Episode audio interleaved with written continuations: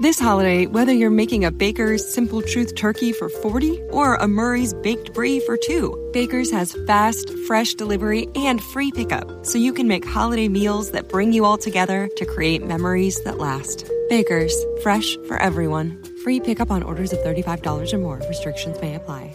Choose from a great selection of digital coupons and use them up to five times in one transaction. Check our app for details. Baker's, fresh for everyone. ¿Eres un fan apasionado de fuera de series? Ya puedes apoyarnos gracias a las suscripciones para fans de iVox, donde podrás acceder al catálogo de programas históricos de nuestro podcast y a contenidos exclusivos solo para mecenas. Visita la web de iVox o bien instala gratis su app en tu smartphone o tablet. Busca fuera de series, pulsa en el botón de apoyar y elige la cantidad de tu aportación desde 1,49 euros al mes. Todos nuestros mecenas ya pueden disfrutar de la primera temporada completa de Fuera de Series, un material único que no encontrarás en ningún otro sitio. Y cada viernes, dos nuevos episodios del catálogo histórico del programa.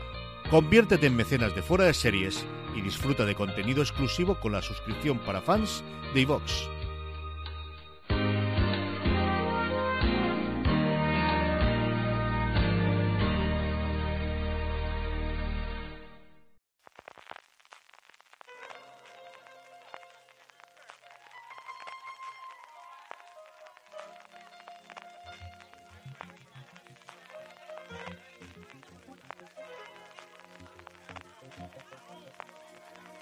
Yeah.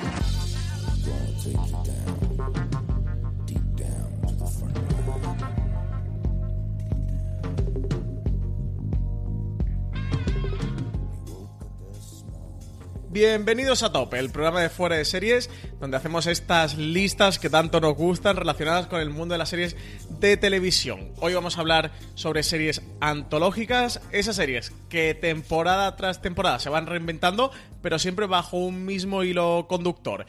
Y vamos a hablar de series antológicas pero en cuanto a temporadas, series antológicas de temporada, no series antológicas de, mm, de, episodios. Hemos querido hacer esta pequeña distinción. Así que, oyentes, hablaremos pues de los Fargos van a salir, y los American Crime Stories, y los American Horror Stories, entiendo que también, pero no hablaremos de otras series como Black Mirror o La Dimensión Desconocida o Cuentos Asombrosos, que sí, que son, que son antológicas pero por episodios.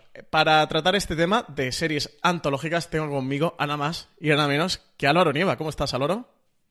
Pues bien, pero me ha costado hacer la lista. Ahora te ha costado, te ha costado. Sí. Eh, ¿Has hecho trampas? Seguro, ¿verdad? Eh, no, he intentado que tú no hagas trampas. Luego también lo comentaremos porque eso hay que hablarlo. Pero bueno, yo he hecho una casi trampa, pero creo que no lo es. Y aquí, para hablar también de más series antológicas, está con nosotros Richie Fintano. ¿Qué tal, Richie? Hola, ¿qué tal? ¿Cómo estáis? Pues con ganas de hablar de estas series antológicas. Yo soy Francis Arrabal, que como siempre digo, cada vez que está Álvaro en un podcast conmigo, nunca me presento y él siempre dice, siempre dices que nunca te presentas. Eh, pues como decía en la introducción, vamos a hablar de series antológicas, pero de temporada, no de episodios. ¿eh? eh Álvaro, ¿te ha costado mucho hacer la lista? Cuéntanos. Pues sí, porque en otros top que hacemos me, salen muchísimas series y luego tengo que ir recortando. Y aquí está más justito, no. Claro, porque cuando pensamos en antología pensamos un poco en esas dos cosas, las que son de episodio y las que son de temporada. Y de temporada no hay tantas. De hecho, he intentado eh, buscar en mi cabeza alguna española, pero solo me salía los nuestros y lo siento mucho, pero no va a entrar, ya os lo digo, spoiler. Bajo sospecha era antológica también, ¿no? Mm, vale, sí, te lo podría comprar. Sí. Está ahí, está ahí, Aquí es que hay un punto complicado que haciendo la lista, aparte que hemos descartado las antológicas por episodios, que sí que salen muchas. De hecho, eh, no he hecho la cuenta, pero creo que hay más series antológicas por episodios que series antológicas em, como tal. De hecho, últimamente, aparte de Black Mirror, que puede ser la hiper mega famosa, está Inside Number 9, esta comedia británica que ahora está en filming, está Philip K. Dick Electric Dreams, que, ha sido una de las últimas apuestas que, que hizo Amazon, y Está también esta de um, Dimensión 404 era, creo que era de Hulu, que en España la, trajo HBO. Tenemos ahora em, esta de Hulu producida por Blumhouse, que HBO Hablando ha dirigido un episodio, el de Puka, eh, que no recuerdo cómo se llama esta serie. No sé, Álvaro, si tú te acuerdas. The Dark? Into the Dark, correcto. Y, y, bueno, tenemos muchísimas. Desde Hitchcock Presenta, que puede ser una de las más míticas. Aquí en España tuvimos historias para no dormir. Bueno, series antológicas de episodios hay mucho. De temporada no hay tanto. El motivo de hacer este programa, este top, a pesar de que no hubiera muchos, es que sí que es algo que, mm, que, se ha puesto de moda de unos años para acá. Yo no sé si me atrevería a decir que Ryan Murphy ha sido un poquito el precursor con American Horror Story y que luego, además de hacer American Horror Story, creó las franquicias de American Crime Story y la franquicia de Feud, un Feud que por ahora solo tiene una temporada, pero de la que sí que, mm, que esperamos más. Y a partir de ahí sí que han surgido otras tantas. True Detective, que ahora que estamos viendo la tercera temporada, es otro de los casos claros. La adaptación de la película de Fargo, eh, por Noah Hawley, que, ha tenido hasta tres temporadas y están desarrollando una cuarta que parece ser que veremos en 2020, que sabía, salió hace poquito la noticia. Bueno, están The Sinner, Genius, que la primera mm, temporada hicieron con Einstein, la segunda con Picasso y la tercera parecía que iban a, irse a Mariselli y, justo la, hace una semana y media salió la noticia que, sustituyen a Mariselli, eh, la autora de, mm, de Frankenstein, por Aretha Franklin, bueno, tenemos muchas otras. Eh, Richie, ¿a ti te ha costado hacer el top? ¿Ha hecho alguna trampa? Cuéntanos. Sí, em, eh, no a lo de trampas, sino que sí, me ha costado un poco hacer, hacer la lista, porque efectivamente, al principio cuando, cuando me proponéis hacer el top de series antológicas, dijo, ah, pues ha chupado pues enseguida. porque además a mí, precisamente, las series antológicas me encantan. Pero es verdad que luego te pones a mirar y dices, vaya, pues no, efectivamente, si quitas las episódicas es mucho más complicado. Yo creo que sí que un poco, eh, yo no diría tanto como dices tú de, que Ryan Murphy sea el precursor, pero a lo mejor sí que es el que lo ha revitalizado un poco. Porque si, te pones a analizar, efectivamente, hay un montón de series de hace décadas que, que ya inventaron esto pero si echas la vista 10 años atrás nada más, no había prácticamente ninguna. Así de las más recientes. Sí, en torno a los 90, 2000, yo estaba buscando a ver si podía meter alguna que, no pareciera que, fuera el culto de lo nuevo, ¿no? Que todas son series del, del 2010 en adelante, pero hay poquísimas, ¿eh? Pocas, pocas. Por eso digo que yo creo que más que precursor es un poco el que ha revitalizado un poquito este, llamémoslo, género o estilo de, narración o como lo queramos llamar. Eh, entonces yo creo que sí que hoy en día de, la serie antológica moderna sí que podríamos decir que Ryan Murphy es bastante responsable, creo yo. Pues eh, por aquí Álvaro, eh, por estar un poquito al filo de actualidad, em, ¿Qué tenemos o qué, series antológicas podemos ver próximamente? Eso, ahora True Detective está en emisión de la tercera, ya no le queda mm, demasiado. De American Horror Story, American Crime Story y Feud en el panel de la TDCA, en John Landgraf, que es el, director de FX, sí que estuvo comentando un poquito, ¿no? De los planes que tenían con Ryan Murphy sobre, sobre estas franquicias que tienen ahí abiertas en FX. Sí, de American Crime Story descartó que la siguiente temporada vaya a ser sobre el Katrina, que fue una idea que estuvo ahí rondando mucho tiempo. Y, pero dijo que sí, que estaban valorando varias ideas, que había varias, creo que dijo cuatro, de las cuales pues veremos primero una y luego la siguiente, pero que él como que confiaba en que esas cuatro eventualmente pudiesen llegar todas a salir adelante. The Field, sin embargo, dijo que no había nada ahora sobre la mesa, pero que no descartaban en el futuro hacer algo. Y American Horror va a seguir mm, su rumbo, tiene renovada hasta la 10, si no me equivoco. Y luego ya, pues en función de lo que Ryan Murphy quiera, pero que ellos están encantados con American Horror y que va a seguir todo lo que haga falta. Sí. Bueno, pues yo creo que en el que en el top vamos a ir degranando algunas series de estas que van a tener segundas, terceras o cuartas temporadas. Así que nos vamos a meter de lleno, así no nos adelantamos. Y Richie, empieza por ti. Décima posición de, de tu top de estas mejores series antológicas. Pues mira, precisamente voy a empezar por una de las últimas temporadas de American Horror, que es probablemente la primera serie antológica que yo empecé a ver así de forma un poco más asidua y de esta, de esta jornada que estamos hablando de, series modernas eh, en este estilo. American Horror, eh, me voy a quedar con la temporada 6 en este caso, en Roanoke. Mm, fíjate que es una serie que al principio no me enganchaba, o sea, es una temporada que al principio no me enganchó, eh, porque al final, bueno, se intenta reinventar un poco, la serie ya es veterana, este año va por la octava temporada, pero ya en la sexta temporada ya una serie muy asentada, que, tenía muy claro lo que quería hacer y demás. y, que además rompía un poquito el estilo de, serie que se estaba haciendo. Pocas series hay de terror tan directo o, tan de tanta relevancia, eh, incluso como American Horror Story hoy en día. Y, en esta sexta temporada yo creo que se quiso reinventar un poquito y cambió un poquito el estilo. Mezcló un poco la historia de terror terrible con una especie como de falso documental. Eh, en el que hablaba de una em, hablaba de una experiencia muy traumática en una casa encantada para una familia que acababa de adquirir esa casa en el, sur de Estados Unidos y al mismo tiempo que las propias víctimas te contaban su historia con el clásico fondo oscuro, ellos no mirando a cámara y contándote un poquito su historia y demás, como si le estuvieran entrevistando, al, margen, al mismo tiempo estaban haciendo una recreación de lo que ellos mismos relataban. Eh, ahí sí que ya lo veías como una serie propiamente dicha. Y luego hacia la mitad de la temporada, que de hecho yo me empecé a ver los primeros episodios y no me acaba de... ¿Vas a spoilearla, Richie? No, no la voy a spoilear, no la voy a spoilear. Ojo, cuidado. No la voy a ¿eh? spoilear. Ojo, cuidado ahí, ese spoiler. Me ha dado mucho susto esa hacia mitad de la temporada. No, no, no, he hecho un derrape ahí, pero tranquilo. Sí, y además yo sé, yo sé el spoiler que es, que yo sí que lo conozco, no he visto la serie, sé el spoiler que es y es bastante gordo. Está como a punto como de frenar cuando va en el asiento el copiloto y le das a... Carlos frena.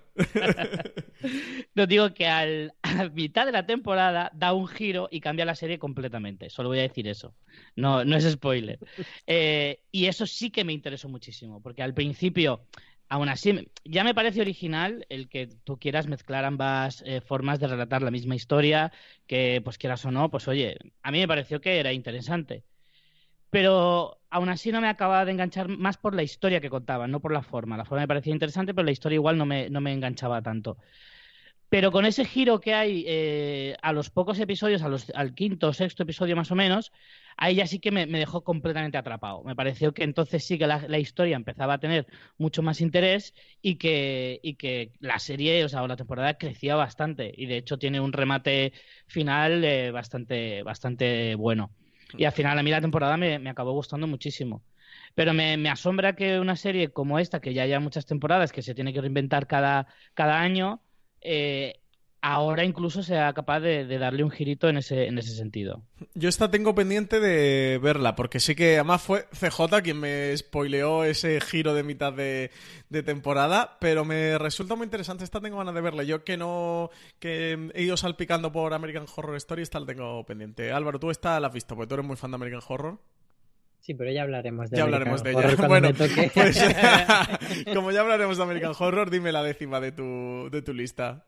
Pues mira, te voy a confesar que acabo de hacer un poco mm, recolocar mi lista porque había una que no me acordaba y ahora mientras hablábamos eh, se me ha venido a la cabeza. Así que en la 10 eh, he recolocado American Horror Story Apocalipse, que curiosamente es como la temporada menos antológica porque sí que yo creo que aquí ya como reconecta el universo de dos temporadas anteriores, que es la primera y, la tercera, Murder House y Coven, casi que entramos en el terreno de más serie que, serie antológica, pero bueno, eh, yo creo que se sigue considerando así, me ha parecido muy interesante.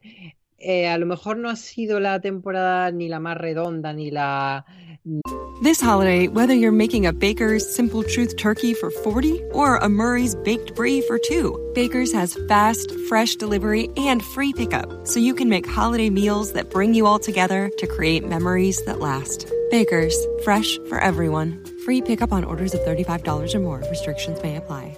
Choose from a great selection of digital coupons and use them up to five times in one transaction. Check our app for details. Baker's, fresh for everyone.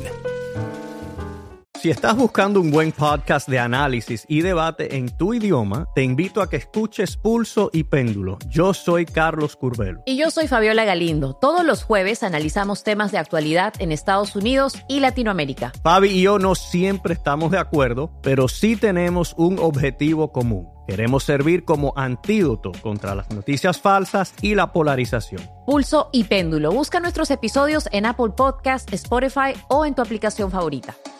Mm, que te toca más temas sociales ni nada de eso, pero el, ha sido un regalo, es, una temporada fanservice y yo la he disfrutado como un cochino. O sea, que estaba revolcándome en el barro con toda esa referencia a Michael Landon, que Codifer estaba maravilloso haciendo de ese vampiro y todas las brujas son geniales. Así que además me ha parecido muy buena eh, redención para la temporada American Horror Story Coven, que antes de ver esta la volví a ver y yo la recordaba mejor y la verdad es que es bastante regulera porque tiene muy buena mitología y muy buenos personajes, pero no pasa nada. Y es como que en ese sentido fue una temporada bastante decepcionante. Y este Apocalipsis, que casi Coven 2, pues me ha parecido que ha logrado, pues eso, poner a la bruja en el sitio que se merecía.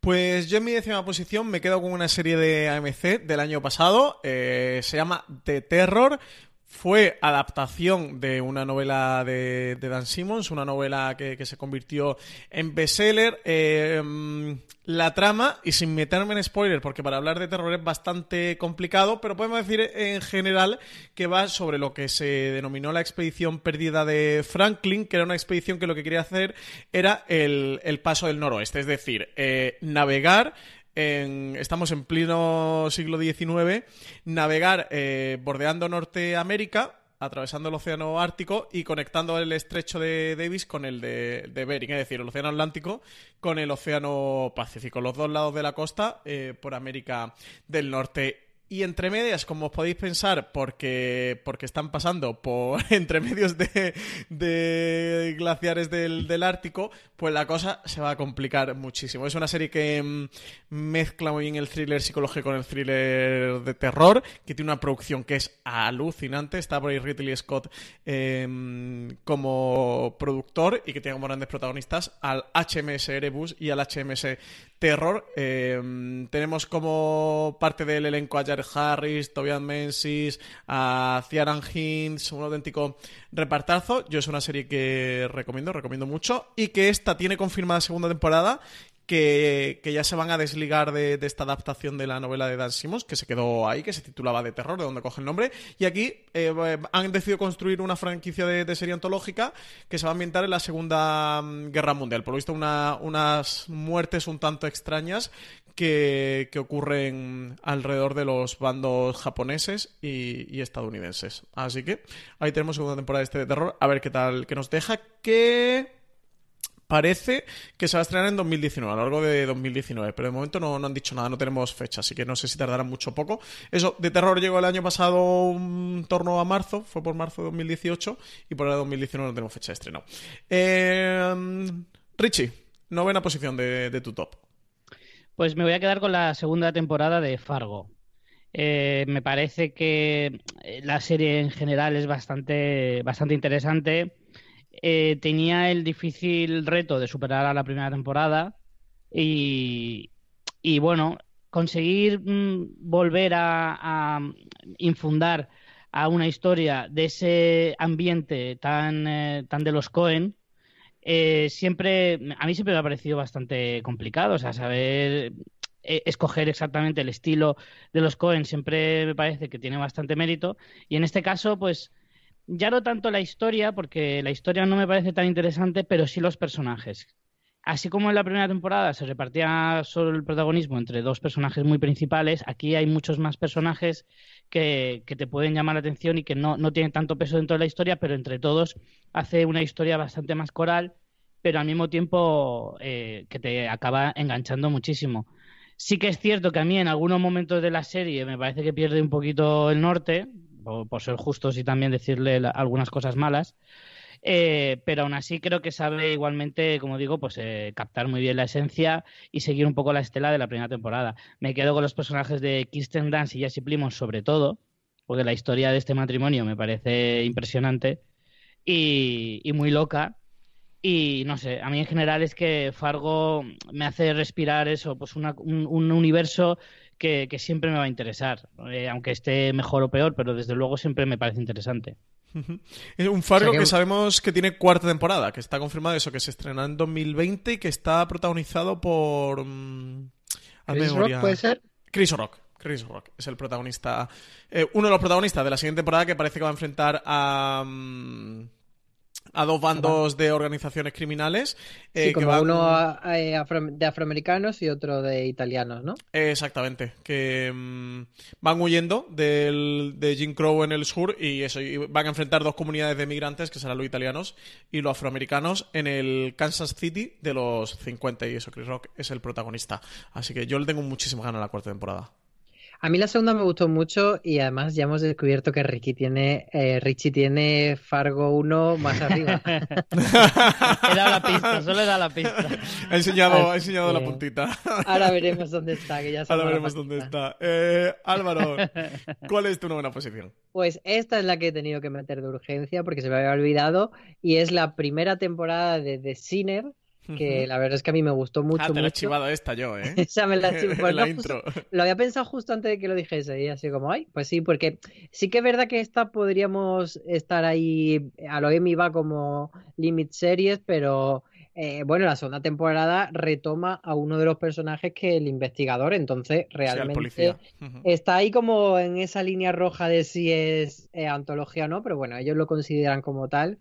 Y sí que cuenta un caso muy distinto. La segunda temporada, curiosamente, no la he visto porque todo el mundo me la puso fatal, fatal y me Sí, quitaron las ganas. pues yo no he escuchado hablar mal de ella. Estaba protagonizada por Carrie Coon y a mí no me han hablado mal. Yo también Ay, la tengo pues pendiente, ¿eh? Yo he escuchado todo, todo pestes, todo pestes. Pero la primera me gustó mucho, me gustó mucho Jessica Biel en el papel que está y me gustó sobre todo la plan- el planteamiento que hace la serie, que si casi todos los misterios son en torno a quién lo hizo, aquí desde el primer momento sabemos quién, quién fue quién lo hizo y qué es lo que hizo. Lo que no sabemos es por qué lo hizo. Entonces, ese giro me parece bastante interesante y creo que consigue llevar todo el rato muy bien la trama sin ser especialmente tramposa. O sea, nunca te va dando pistas falsas, sino que, bueno, vas ahí hurgando, hurgando, hurgando y vas encontrando más información, pero eh, no es eso que yo odio, que sea en plan, en este capítulo vamos a hacer una sospecha sobre A para decirte A, A no era, y luego decirte que es B, y luego B no era. O sea, esas trampas, la verdad es que me tocan bastante al nariz. Entonces me pareció que de cine estaba muy bien planificada en ese sentido y era honesta. Sí. El hilo conductor es el detective que interpreta Bill Pullman, que, que vuelve a estar en la segunda temporada y eso que está protagonizado por Carrie Coon. A mí sí me han hablado bien de ella, yo la tengo pendiente también, porque la primera temporada la disfruté mucho. Voy a hacer spoiler ya de que no está en mi, en mi top, pero tengo pendiente ponerme con la segunda. Es original de USA Network y en España está las dos en Netflix. Así que si alguien que no esté escuchando le apetece verla, que sepa que la tiene en Netflix. Pues yo mi novena posición es una serie de Hulu que se estrenó este verano. En España se, ve- se puede ver a través de Movistar Plus, que llegó con bastante retraso, para desgracia de todo lo que la estábamos esperando. Y además, serie producida por JJ Abrams, otra más de JJ Abrams. Es eh, una serie antológica construida alrededor del universo, llamaría casi mitológico de Stephen King, eh, que es el, que el Homero contemporáneo, e- es- ese hombre que, que do- dota sus novelas de tantísima mitología que han dado para hacer este, mm, este Castle Rock. Eh, la serie combina todos los tanto mitos como personajes, como localizaciones, como símbolos y signos que van apareciendo a lo largo de ¿cuántas novelas tiene Stephen King? ¿Eh, ¿60 o 90 o 80? 500, diría yo. Yo qué sé, sí, de todas las mil millones de novelas. Es una auténtica mm, pasada. Aquí sí que me gustaría decir con Castle Rock que si hay gente que, oyentes que nos están escuchando ahora mismo, que no han leído las novelas de Stephen King, incluso que no hayan visto muchas de sus pelis, que a lo mejor ha sido un poquito lo más accesible, porque no son lectores, pero que sí que han consumido las películas, que normalmente han sido películas populares, pueden ver perfectamente Castle Rock, eh, la van a disfrutar. Todos los guiños y todas las referencias que hay son más easter eggs que, mm, que motores verdaderos de la trama, es decir, no necesitas conocer el universo de Stephen King para poder disfrutar Castle Rock. Evidentemente, si conoces el universo de Stephen King, pues disfrutarás esos guiños, esas referencias, o te harán gracia, o hilarás unos guiños con otros, pero en ningún momento te vas a perder. Y también, eh, yo novelas de Stephen King he leído cositas sueltas, pero creo que una completa no me he leído ninguna. Eh, de series y de pelis. Sí que he visto bastante, pero tampoco me he visto todo, porque también hay... Si, si este hombre tiene novelas, eh, adaptaciones, ya ni os cuento. Eh, y, y creo que se pueden pillar muy bien los guiños. ¿Te das cuenta? De la influencia que tiene Stephen King en la cultura popular contemporánea, porque, porque entiendes y, pillas un montón de, referencias. Hay algunas más explícitas y otras no tanto, pero em, películas como, como La Milla Verde eh, o, o, It o El Resplandor están, están en este Castle Rock y eso, creo que son cosas que todos tenemos un poco en la, en la cultura popular. A mí la serie... Mm, prometía más de lo que realmente fue, y digo viéndola no como la expectativa que tenía antes de verla, tenía muchísima expectativa. Eh, luego viéndola me lo estaba pasando muy bien, pero era de estas series que dices, me va a depender mucho de cómo cierre la serie, de, de que el viaje me, me salga a cuenta o no, porque juega mucho con el, con el suspense y con dejarte un poquito cosas en el aire. El cierre no me gustó demasiado, me parece un poco tramposín y creo que analizándolo, bueno, de hecho hicimos un review en Fuera Series, que, si os apetece escuchar el review, lo grabamos CJ Navas, eh, José Antonio Pérez y yo, lo podéis escuchar y ahí hablo durante una hora que estuvimos hablando de, de Castle Rock, pero creo que merece la pena y tiene un noveno episodio que es The Queen, eh, noveno, no, octavo episodio creo que es, eh, que es The Queen, Richie, ¿tú has Castle Rock? ¿Es noveno o octavo? Pues ahora que lo dices, creo que es el séptimo. Pues el séptimo, en el noveno y el octavo. Es un séptimo episodio. que es de Queen. ¿eh? Sí, acabo de comprobarlo. Es el séptimo episodio, que es de Queen, que es espectacular. Es un episodio eh, absolutamente maravilloso. Así que, que nada, os recomiendo que os pongáis con Castle Rock y eso es una de mis, de mis favoritas. Además, mira, por ejemplo, aquí tiene uno de los guiños, que es que Sissy Spacek es la, la protagonista de este episodio de, de The Queen, que, que todos los fans del de, Stephen King, las reconocerán seguro y pillarán la referencia. Eh, Richie, eh, de octava posición ya. Pues precisamente tengo la misma que acabas de nombrar tú. Tengo a, Castle Rock, que vamos, prácticamente has dicho todo y, poco, poco, más puedo añadir, es verdad. O sea, recalco todo lo que has dicho. Creo que no hace falta ser un fan para disfrutar de la serie, porque más allá de los, de los guiños o los easter eggs, como tú decías, que para el lector es como una recompensa, ¿no? Para el fan de, Stephen King es una recompensa por haber sido fiel al autor, pero si no lo has sido nunca porque no te ha interesado, porque no crees que no te vaya a gustar, eh, también pueden ser interesantes, porque efectivamente Stephen King está tan arraigado en la cultura eh, americana que yo, que no me he leído ni una sola novela de Stephen King, pero sí que he visto bastantes películas, aún así hay muchas novelas que son famosísimas de, Stephen King, que ni has leído nada, ni has visto ninguna peli, ni ninguna adaptación, y aún así la conoces, porque Stephen, King es muy universal en ese sentido, y aún así te agradeces muchísimo pillar ese tipo de cosas, eh, tanto de nombres de personajes, porque tú no hace falta que hayas visto El Resplandor, y, a lo mejor sí conoces a Jack Torrance, y hay, y hay referencias a eso, entonces verdaderamente lo, esa parte la disfrutas muchísimo y luego está el tema de la historia. A mí la historia me parece que es muy interesante, que te muestra eh, muchas cosas que pueden ser espeluznantes sin necesidad de ser muy, muy explícito o muy cruel o muy... O sea, no hace falta hacer terror salvaje para, para de verdad.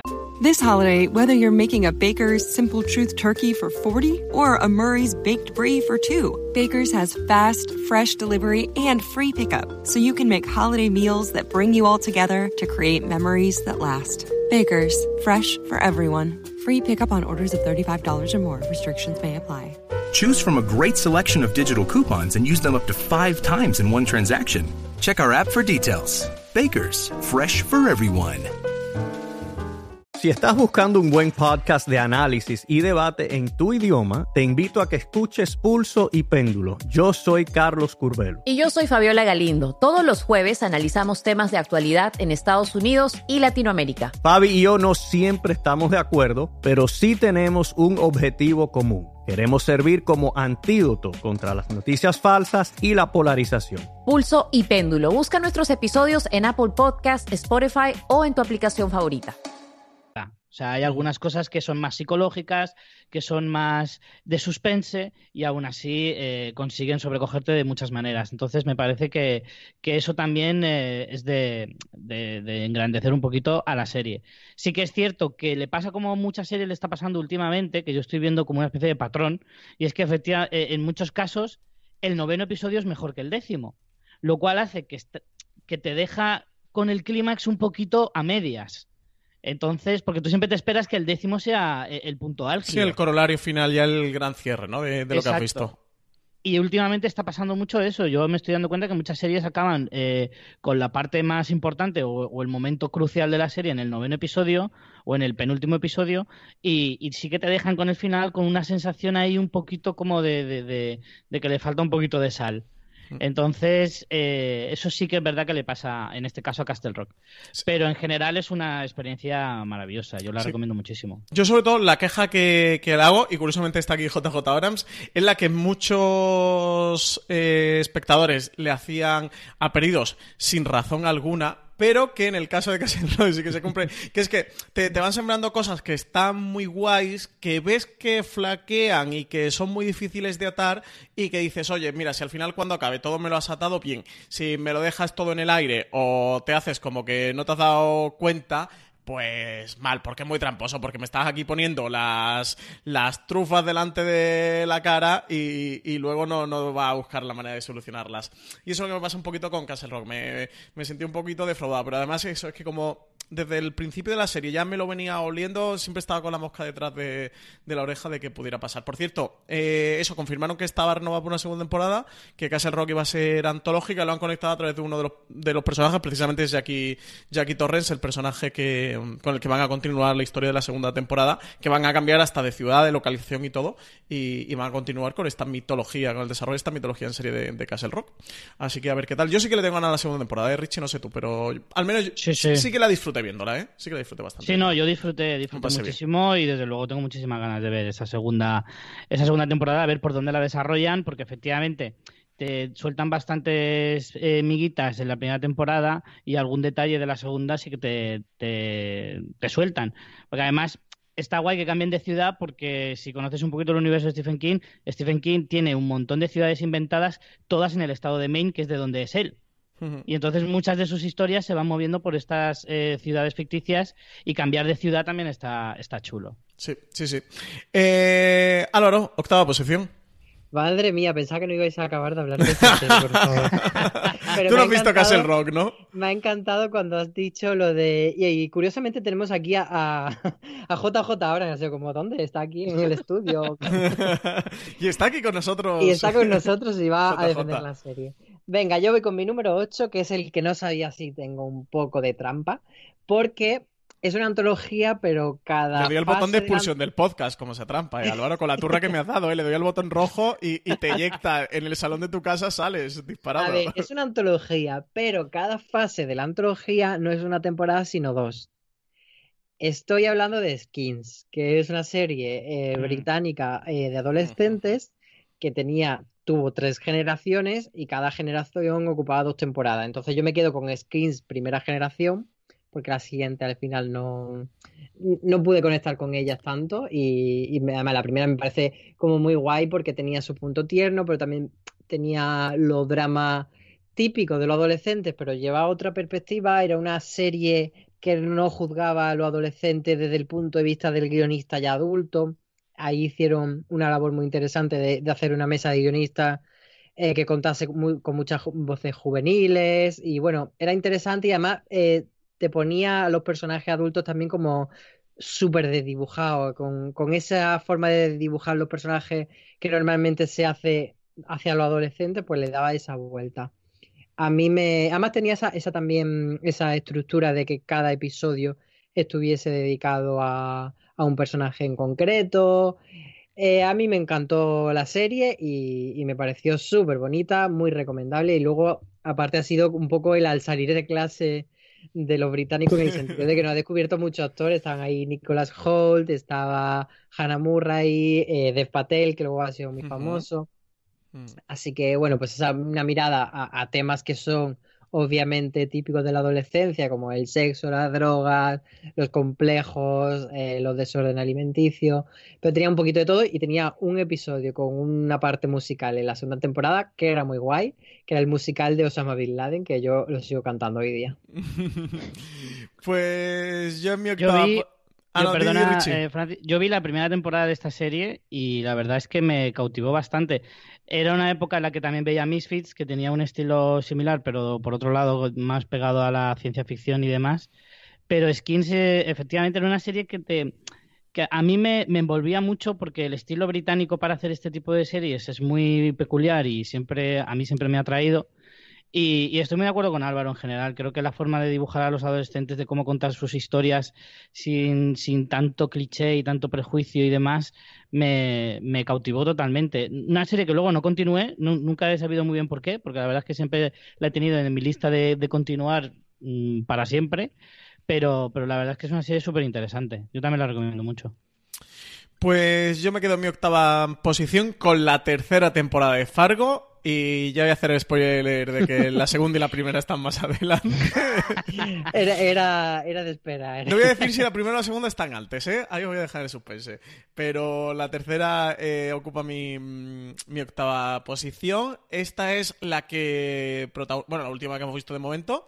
Eh, la que protagonizaba Ewan McGregor haciendo de estos hermanos gemelos, estos hermanos eh, Stussy, Emmett y Raymond Stussy, la serie la que cronológicamente más se acerca a, a, la fecha, a nuestra fecha actual. Esta creo que se desarrollaba en torno a 2010 y, y tenía un villano, volvía a tener un villano. Después de una segunda temporada el villano no me gusta demasiado, que en la primera habíamos tenido a Lord Malvo. Aquí tenemos a VM Varga, interpretado por David Towlis. David Towlis, que es de estos eternos secundarios que me parecen tan brillantes y con tanto carisma, aquí está muy mm. bien, ¿eh? Aquí hace un papelazo de, mm, de villano. Y bueno, pues una historia más de, de Fargo. Todos los que estéis eh, familiarizados con el universo de Faro, de la peli de los Cohen y de las temporadas anteriores, pues otra historia en el mismo hilo con personajes patosos que la lía, que se le va mm, las cosas de las manos y que hay por ahí un, un villano bastante retorcido y cruel que pretende salirse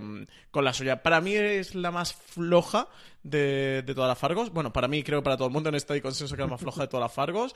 Eh, este fue el año que Noah Hawley estrenaba dos series y de hecho la estrenó, creo, con un mes de diferencia, se llegaron a estrenar, que fue la primera temporada de Legión y esta tercera temporada de Fargo. Y de hecho, el verano antes publicó una novela o, no sé qué. Eh, o sea que creo que se le acumuló el trabajo y, este Fargo no está tan pulido. Hay un bajón de calidad importante, pero así todo sigue siendo el universo de Fargo. Juan McGregor está bastante bien. Llegó a estar nominado, creo, al no estoy seguro si ahora Emmy Globos de Oro, eh, pero llegó a estar nominado por, su papel en Fargo y bueno, pues es una temporada que está chula. Richie, eh, séptima posición de, este top de mejores series antológicas. Pues en mi puesto 7 he puesto American Crime Story 2, o sea, el asesinato de Gianni Versace. Eh, algo que siempre se ha comentado, que desde que se estrenó se lleva comentando de la serie, es que creo que el título es desacertado. No es el asesinato. Ay, Dios mío. Yo estoy de acuerdo en que es desacertado. El propio Ryan Murphy lo confirmó. Sigue Richie, que lleva razón. Es desacertado por la sencilla razón de que no es, no es el asesinato de Gianni Versace. Debería haberse llamado El asesino de Gianni Versace. Porque el verdadero protagonista de la serie no es otro que Andy Cunanan y no Gianni Versace. Lo cual a mí me parece muy bien, porque me parece que el personaje de, de Andrew Cunanan es verdaderamente la estrella de la temporada. Es el que más te interesa eh, conocer esa mente retorcida y esa forma de ver la vida tan eh, de engañarse a uno mismo, de, distorsionar la realidad a propósito y, demás. A mí es que me, cautivó desde el primer momento. Yo pensando que iba a haber una, una serie sobre, sobre la figura de Versace, que es un, todo un icono de, de, los 90 y de la moda en general y de la cultura pop en general y demás, pues ya de primeras conocer esa, esa historia me parecía interesante. Luego encima pues sabes que está Penélope Cruz haciendo de Donatella, que incluso sale Ricky Martin, que es una chorrada, pero joder, un poco de curiosidad al menos te da. Y luego resulta que el más desconocido de los que salían ahí, o al menos para mí, luego sé que, era muy famoso por Glee y tal, pero no es una serie que yo siguiera, eh, el, el, personaje de Andrew Cunanan es fascinante, absolutamente fascinante. Y la serie, para mí, como digo, el título está muy mal escogido. Lo siento, Álvaro, pero por alusiones, venga, tienes te voy a remitir al review que hicimos de American Horror Story, de American Crime Story, perdón, porque ahí lo expliqué muy bien de que no se trata, la, la serie no se llama tampoco The Life and Death of Gianni Versace, que es lo que vosotros esperabais, se llama El asesinato y el asesinato te lo da el minuto uno y luego te cuenta otras cosas, pero yo no estoy de acuerdo con eso, pero bueno, ya ese tema está zanjado. Pero efectivamente, Álvaro, efectivamente, el asesinato te lo pone en el minuto uno, pero luego te quedan unas 10 horas de, serie en la que no se vuelve a tratar prácticamente ese en tema. En el que te explican las raíces del asesinato. O sea, si, si lo que te diese la serie se, fuese un biopic de Gianni Versace de nueve capítulos y en el décimo te diese el asesinato, pues no es tampoco lo que dice lo que dice el título.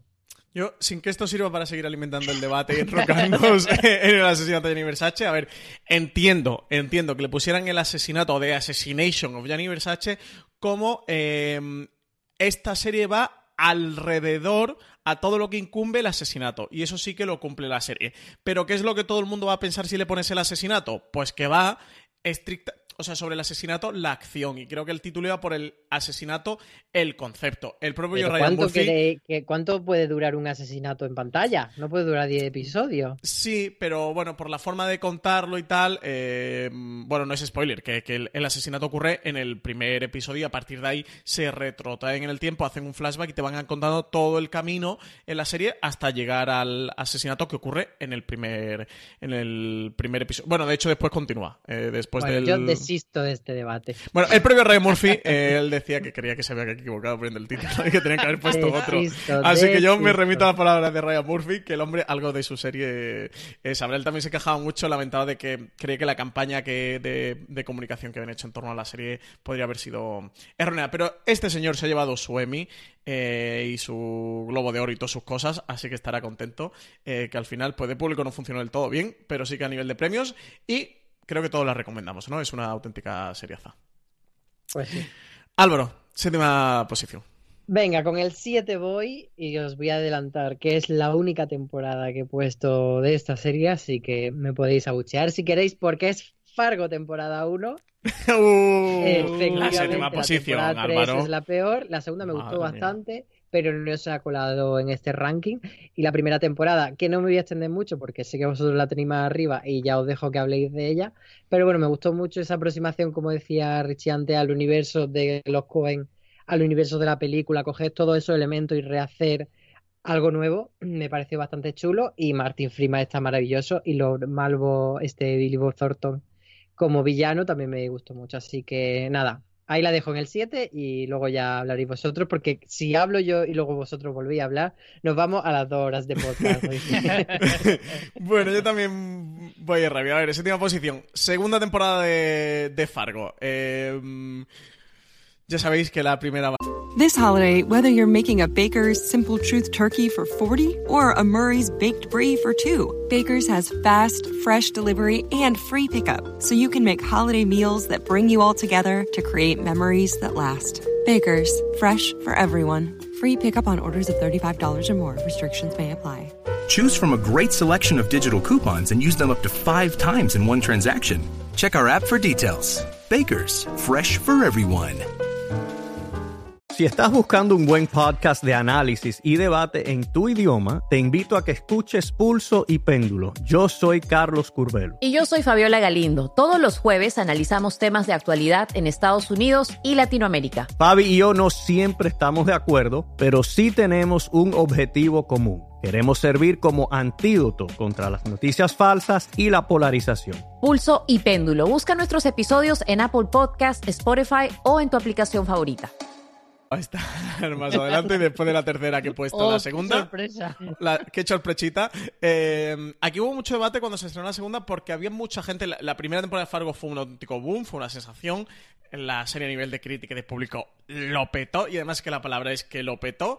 Eh, cuando se estrenó la segunda hubo mucho debate sobre si la segunda temporada era mejor que la primera. Eh, de hecho, Álvaro, tú dices que a ti la segunda te gusta más que la primera.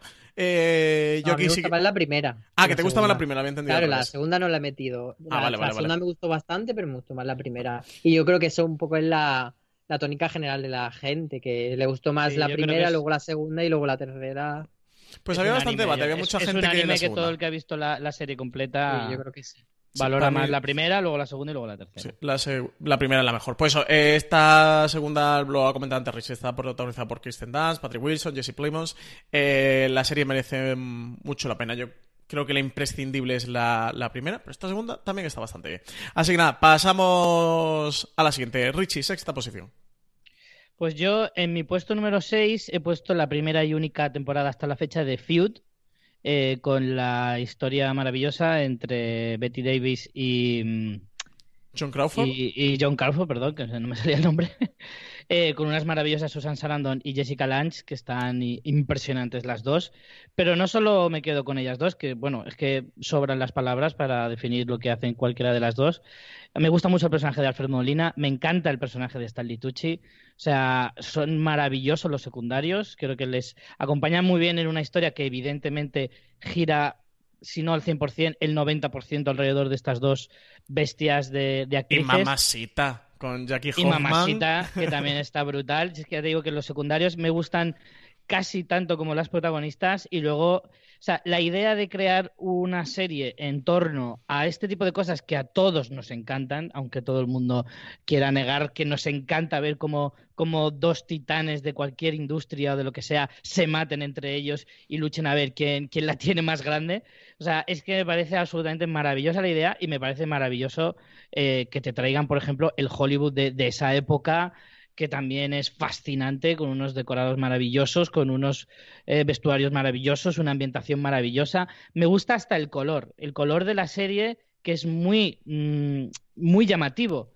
O sea, no solo yo creo que se hace un poquito para hacer el contraste con las escenas que te vienen de la película que narran o el rodaje de esa película que narran eh, que, mató a Baby Jane.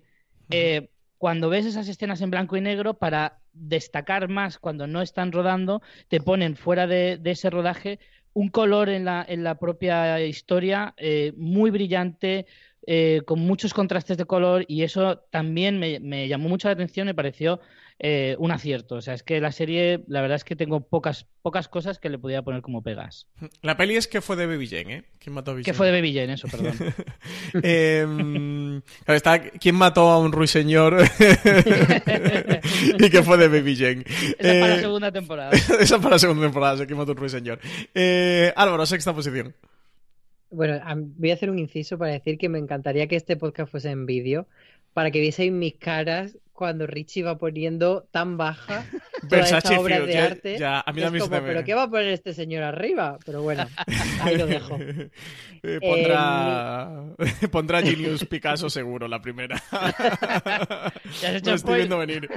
Me lo estoy viendo venir. Pero 6 es para Ryan Murphy también y quizá va a sorprender que esté esto tan bajo, pero es American Crime Story, el asesinato de OJ, o no se llama así, el crimen, el juicio. No, eh, The People versus O.J. Simpson. Eso, The People versus O.J. Simpson. Vale, pues eso, eh, OJ la primera temporada de American Crime Story, que a mí la verdad es que he de confesar que me da bastante pereza porque todo el tema juicios, esos pelucones, me daba la sensación de que podía ser un poco tu cara me suena de, la, del caso este, pero no fue, al final estaba todo muy bien hecho y, y me parece que una serie que trascendió y fue mucho más allá de lo que se esperaba, que se esperaba que fuese solo pues es una recreación fiel del caso y de contar pues todo lo morboso pero lo que logró fue plantear muchos temas, hacer una reflexión, por supuesto, del papel de los medios de comunicación y de cómo se convierte en amarillismo un,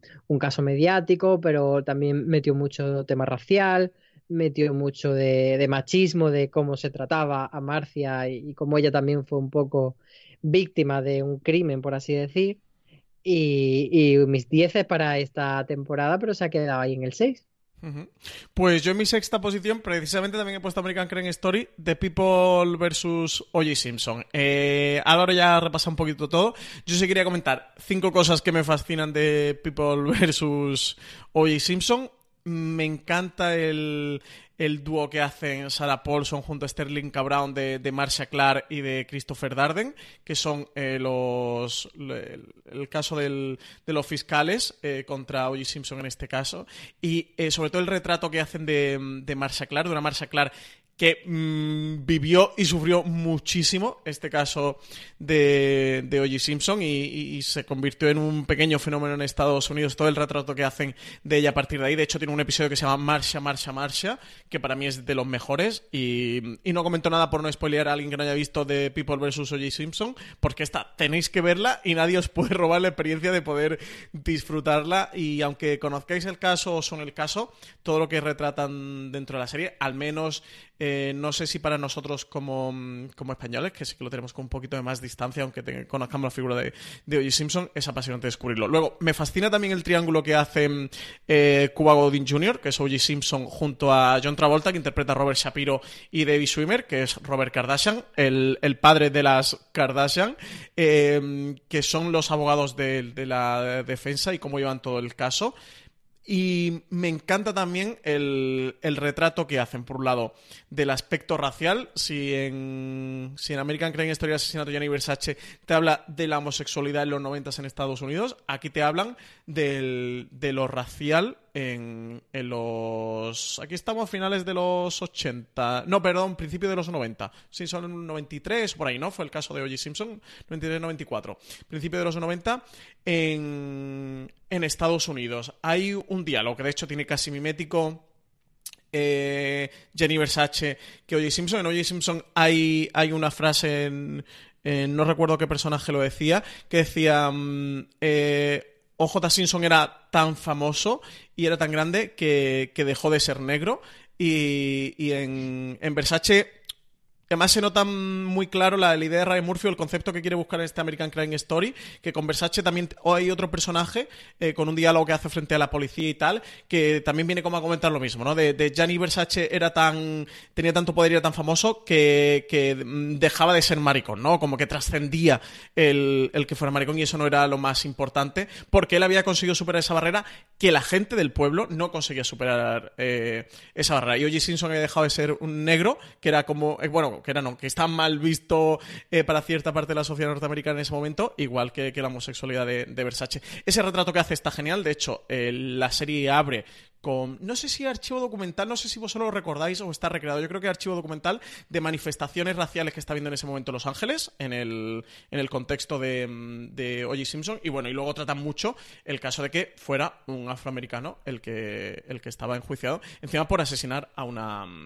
a una blanca. Y luego me encanta el retrato que hace de la prensa, de la cobertura de la prensa del, caso, porque de hecho este caso, y Ryan Murphy también lo comentaba, el mayor interés que él tenía para llevarlo a la serie para hacer esta primera temporada de American Crime Story era que, había sido el, el primer gran gran caso mediático en Estados Unidos, primer caso que fue retransmitido casi día a día por televisión, desde la persecución a O.J. Simpson por las autopistas de, Estados Unidos en coche hasta el día a día del, juicio, que había sido un caso muy mediático y, que fue el gran primer eh, juicio retransmitido por, por tele. El retrato que hacen, mm, lo bien que está desgranado es apasionante. Y luego el del sistema judicial, de cómo tratan bien el sistema judicial. Así que por esas cinco cosas, esta serie me fascina y fue una de mis obsesiones en, su momento y yo creo que, que me ha quedado claro que, me gusta. No sé si las cinco restantes que vienen voy a saber venderlas también, ¿eh? voy a quedar mal de que la haya puesto en la sexta. Em, ¿Queréis comentar algo? ¿Pasamos a la quinta? Sí, que no va a tener ningún sentido el resto que digas ahora mismo, después de lo que has hecho con esta. ya podemos cerrar aquí. Nadie te va a tomar en serio. Eh, quinta posición de tu, de tu Yo, en mi quinta posición he elegido, eh, para mm, cubrir un poco la curiosidad de, Álvaro, eh, Manhunt, una bomber. Eh, la he metido como en su primera temporada, con su estreno del Discovery Channel. nos trajo una historia pues que en los 90 aterró a gran parte de la población estadounidense. con este terrorista nacional, como llaman ellos a veces a, la gente que, que, tienen dentro de casa, y no sé, me gustó mucho la historia, la forma de relatar. Jugó al mismo tiempo, casi o coincidió eh, en el tiempo con el estreno de Mindhunter, que era una historia que podía ser similar o, al menos podía eh, llevarte por una idea parecida, porque al final lo que se pretende con, con Manhunt es meterte en la mente de, de un eh, criminal.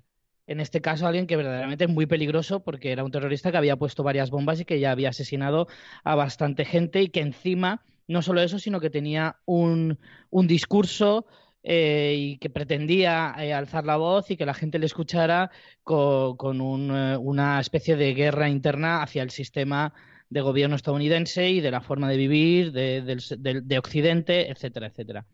la historia está contada en varios momentos de, del tiempo de todo este caso al mismo tiempo, y, o sea, que se solapaban y esa, hay un capítulo, de hecho, que solo se centra en, cómo vive el, protagonista, que te cuenta un poquito de dónde viene toda esa obsesión y de por qué él vive como vive y piensa como piensa, que en algunos momentos incluso puedes llegar a empatizar con las ideas que él tiene, no con sus métodos, evidentemente, pero sí con las ideas que él tiene, que muchas de las cosas que decía casi casi era irrefutable lo que decía, pero no sé, me parece que es una serie que te sabe mostrar mucho eh, hasta qué punto eh, nos deberíamos plantear la forma de, cómo vive Occidente en general. No sé, a mí me llegó, me pareció que era una historia bastante interesante y si se puede continuar una serie con distintas mentes y que te cuenten la historia de otros criminales que, tuvieron una vida parecida, me parece súper interesante. Álvaro, eh, ¿tu quinta posición?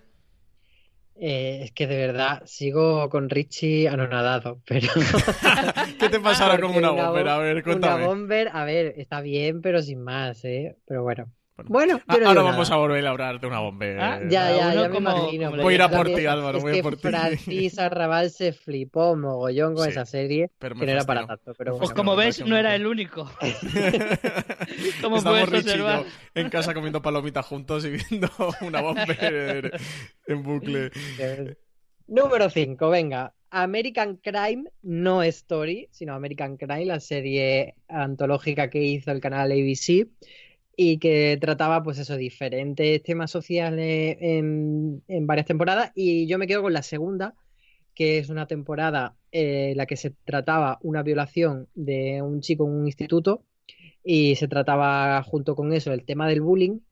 Y me pareció bastante interesante, muy triste, muy dolorosa. O sea, era una experiencia ver la serie bastante, bastante jodida, la verdad, no lo, no lo voy a negar, pero me pareció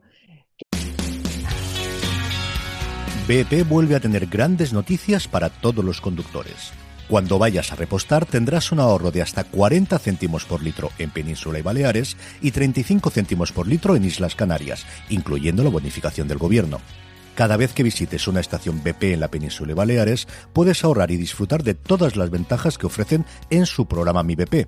Y si lo haces desde Canarias, podrás disfrutarlas a través del plan Dino BP. Así que ya sabéis, BP nos lo pone fácil para ahorrar al máximo estés donde estés. Hazte con su tarjeta en sus estaciones de servicio y si quieres consultar más información, puedes hacerlo en mibp.es y plandinobp.es.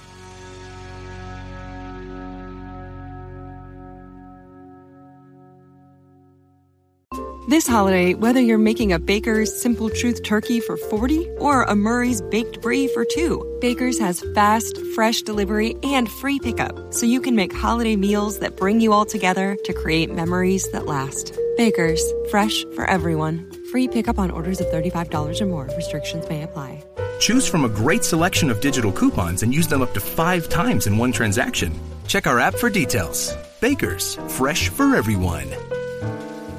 Que mereció mucho la pena. Era una serie, eh, pues eso, muy bonita, pues que iba a decir bonita, pero no, no, sé si es la palabra, pero muy bien hecha y, que tocaba, tocaba temas muy profundos, notaba, tocaba ese dolor de la madre que era, mm, ay no me acuerdo, Lily Taylor, perdón, y luego estaba Felicity Huffman ahí haciendo de una mm, directora de instituto cínica, malvada, zorrísima que intentaba encubrir el caso. Luego teníamos por ahí también a Regina Kim, que estaba maravillosa, en un papel bastante más secundario, pero, pero muy interesante también, porque tenía esa parte de que de, que de repente eran uno, una familia de, de negros eh, muy adinerados y que tenían como un conflicto bastante grande respecto a cuál era su posición social por el privilegio económico, pero cuál era su posición racial. Entonces, metía varios temas así secundarios, pero tenía sobre todo a Conor Jessup, que era el, prota y era el que sufría la violación,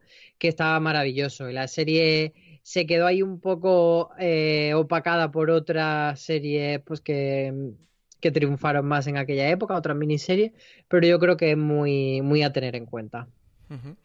Pues tengo ganas de ver esa temporada, ¿eh? porque cuando se estrenó todo el mundo hablaba genial lo que tú comentas del caso del que, que, acompaña la segunda temporada yo lo tengo pendiente, pero es que nunca me atreví con ella porque se me antojó una serie demasiado dura para ver como espectador. Y yo a veces soy bastante blandengue para eso, ¿eh? Me, me, cuesta ver cosas que sean muy truculentas. De hecho, por eso no veo True Crimes, que Álvaro se cree que estoy obsesionado con los True Crimes y no veo ninguno porque o sea, sufro mucho como espectador. No es truculenta a nivel gráfico, por ejemplo, pero sí es dolorosa. Me cuesta, me cuesta bastante. Bueno, eh, mi quinta posición, pues Manhattan, una bomber. Mira tú la casualidad que coincido en muchas posiciones con, con vosotros. Esta serie de Discovery Channel, que en España está disponible a través de Netflix, lo podéis ver.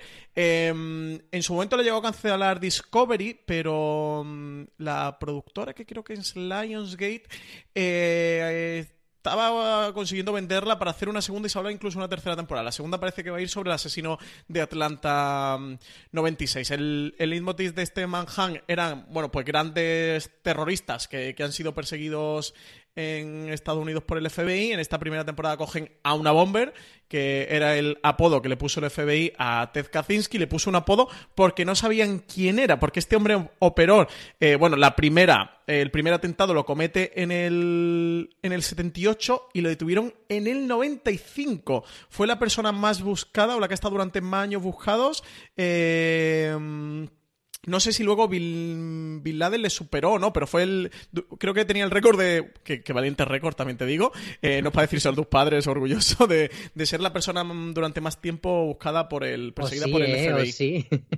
de, depende de tus intereses sí, en la también, vida. Sí, depende de tu padre, sí, depende de quién sea. Eh, pero durante más tiempo perseguido por el, por el FBI. Creo, creo que lo sigue teniendo. No sé si Bin Laden lo, lo superó.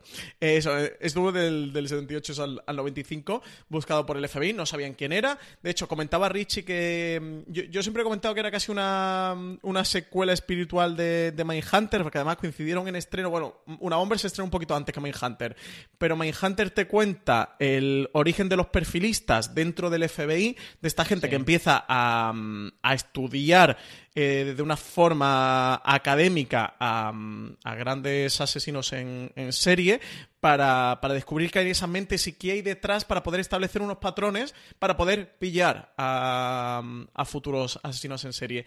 Y a, a Kaczynski, lo, a este Una Bomber, lo empiezan a investigar perfilistas del FBI, no conseguían eh, saber quién era, ni de desde dónde enviaba las bombas, ni, ni, ni cómo operaba. Y hay uno de um, un miembro del FBI que es perfilista que desarrolla una nueva. Um, rama que es de investigación a través del, de, la, caligrafía.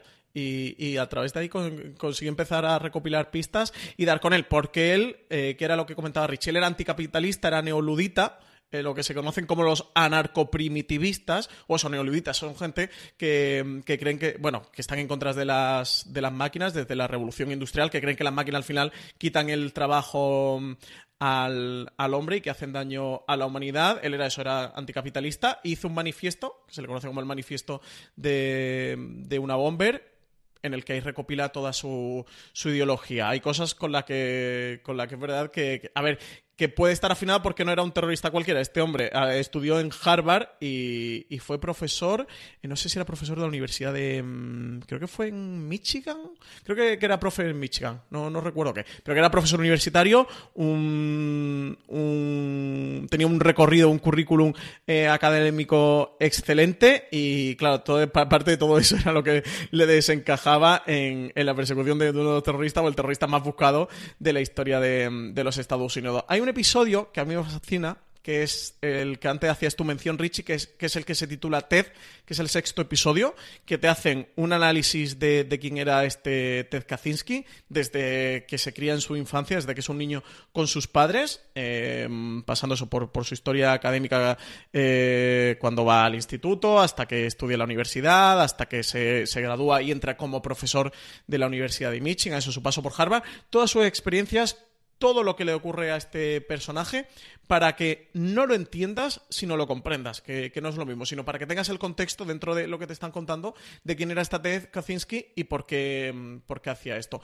A mí la serie me fascinó, me parece de las cosas más bien escritas y más bien desarrolladas que he visto en serie de los últimos tiempos. Ya la veis muchísimo en su momento, así que, que, os invito a que os acerquéis si tenéis Netflix a este Manhattan una Bomber. Son solo ocho episodios y de verdad que la serie es absolutamente, absolutamente fascinante. Es que Eh, pues, no me parece ni tan fascinante ni tan bueno ese episodio, porque aparte ese episodio tiene mucho de invent, que el propio Kaczynski lo dijo, pero bueno, ahí lo Es dejo. que hay muchas cosas bastante turbias. De hecho, hay un proyecto de Mecha Ultra relacionado con Ted Kaczynski. Hay bastantes cosas también del gobierno por ahí Ahí se les va un poco... raras. Sí, La hay algunas cosas un poco extrañas, pero a mí me encantó. Eh, Richie, tu cuarta. En primer lugar, queda demostrado que Francis se flipó mucho más que yo. Solo lo quiero recalcar. Gracias, Richie. Yo en mi cuarto puesto he puesto la primera temporada de American Crime Story, eh, la que ya habéis hablado los dos, así que tampoco me voy a extender mucho. Eh, fue la primera, pues eso, la primera experiencia que tuvimos, o sea, después de American Horror, era como la- el segundo paso de Ryan Murphy dentro de las antologías eh, así un poquito de este estilo, y a mí me pareció, o sea, me, me- me- me enganchó desde el primer momento. La historia de OJ siempre me ha llamado mucho la atención. Yo tengo que decir que era súper fan de OJ Simpson por las películas de Agárralo como puedas. Aquí dejo el dato. Eh, Con lo que eso quiera decir, Richie. ya está, no digo más. Eh, y decir que, bueno, que toda su historia a mí me, me parecía súper interesante. Solamente añadir que a mí lo que más me gustó de la serie fueron las escenas de juicios. Las escenas de los juicios eh, me parecía una cosa maravillosa. A mí es que las historias sobre las series y las películas sobre juicios me fascinan y en este caso, claro, te ponen todo el contexto, te ponen toda la historia y demás. Cuando llegas al punto álgido que es el juicio, te, da- te- te das cuenta de, lo podrido que está el sistema, de cómo funciona todo y de, y de cómo estaba la sociedad entonces y, que, y lo, lo chungo de todo es descubrir que tampoco ha cambiado tanto desde 20 años después. Entonces, eh, no sé, me pareció fascinante y tampoco voy a añadir mucho más. Álvaro, cuarta posición. Pues una, la primera puñalada que me dio Richie hoy fue esta, mi cuarta posición, que es American Horror Story Roanoke. Y ya os adelanto que es la última que pongo de esta serie. He estado tentado a poner alguno más. ¿No hay ninguna en tu top 3 de American Mm, Horror? No. Me Iba sorprende, Sí. me Sí. sorprende mucho. eh, Yo no lo habría dicho. Ya, ¿eh? Eh, Y además Asylum me tiraba mucho, pero he dicho, bueno, venga, dos, y entonces me he quedado con Apocalipsis, por lo que comentaba antes de que era un poco esa, eso de retomar y de construir mucho sobre la mitología ya asentada. Y luego me quedo con Roanoke porque es la, la temporada que me hizo recobrar la fe en la serie. Veníamos de ese freak show que fue bastante bluff y vi- vinimos también de Hotel, que también fue un poco rollillo. Y de hecho yo recuerdo que en Twitter puse como, porque hacían como todas estas promos muy misteriosas, que era todo interrogaciones, y yo la titulé como American Horror Story Hookers, porque estaba ya harto de American Horror, pero sin embargo llegó Roanoke y me volvió loco, me atrapó muchísimo por lo que ha contado antes Richie de, de estos juegos de mm, narrativos que propone. Y aparte la historia me interesó mucho, me daba canguelo, porque era eh, Sí, momentos sí, sí. de Susti y, y me pareció muy divertida. Tenía puntos cómicos y, y puntos muy terroríficos, entonces estaba como muy bien medida. Y ya os digo, para mí es la mejor temporada de American Horror Story, así que ahí en el 4. Más que Asylum y todo, Álvaro. Sí, sí, sí, sí. Asylum yo creo que sería la segunda, pero Apocalipsis la he querido destacar por lo que he comentado antes, pero sí, sí, por encima de Asylum está Roanoke. Porque es que es una virguería lo que hace, es que cuando te da la sorpresa como wow, y luego te hace luego otro golpe de timón y dices wow, y es como merece la pena. Yo tengo que decir que creo que es la que más miedo me ha dado, con diferencia. Creo que es la que más me ha asustado, la, la que peor lo he pasado, porque American Horror siempre te propone cosas que parecen muy aterradoras, pero como que luego te, vas a te acabas acostumbrando y al final les pierdes un poquito el miedo. eh, cuando ya vas avanzando en la historia y conoces más a los personajes. Y de hecho, muchas de las de sus temporadas a veces son, por ejemplo, Freak Show era como muy iluminada, siempre pasaba todo de día o casi todo. Entonces, como que te daba menos, menos miedo. Pero, sin embargo, Roanoke me ha llegado a, a- a acojonar de decir, tengo que verme esto de día. Porque si me lo veo de noche a las tantas y tal solo en casa, me vamos, no, no duermo. Así que eso sí que también a mí me hizo también reconciliarme un poquito con la serie, que, que me lo hiciera pasar un poquito mal, también lo, lo agradecí bastante. Y esta temporada lo consigue con vamos, con, pero seguro. Pues nada, me la apunto porque esta tenía ganas de verla y la ponéis como de la mejor, así que nada, esta me la apunto. Esta recomendación me la llevo. Eh, mi cuarta posición en la segunda temporada de American Crime Story, el asesinato de Gianni Versace. Ya hemos hablado de ella, así que no añadí mucho más a que me fascina el retrato que hace del, de, de cómo se percibe la homosexualidad en Estados Unidos a finales de los 90. Pensaros que Versace fallece en el 97 y, y cómo ese clima que se vive en parte puede desembocar en, el, en este asesinato de Gianni Versace. La actuación de Andrew, de, de Andrew Cunanan, de Darren Criss como Andrew Cunanan es mm, soberbia. Eh, se, te ponen los pelos de punta en un papel que es muy difícil, lleno de matices y tremendamente mm, complejo. Y luego tiene una serie de episodios que para mí han estado dentro de lo mejor del año, como a Random Killing o, House by the Lake. Así que, sin duda, recomendar El asesinato de Jenny Versace como una de las mejores antologías que hemos podido ver. Y se queda ahí justito, justito, antes de entrar en, mi top 3. Y mira que me ha dado pena dejármelo. Richie Fintano, eh, ¿cuál ha sido la que ha entrado ya sí que en tu top 3, en tu tercera posición? Pues mira, para llenar ese Este ya es el podio, ¿eh? O sea, que ya vienen las gordas gordas. el vacío tan enorme que ha dejado Álvaro negándose a meter más temporadas de American, de American Horror Story, yo vengo aquí a poner por supuestísimo eh, la segunda temporada, que para mí es sin duda la mejor.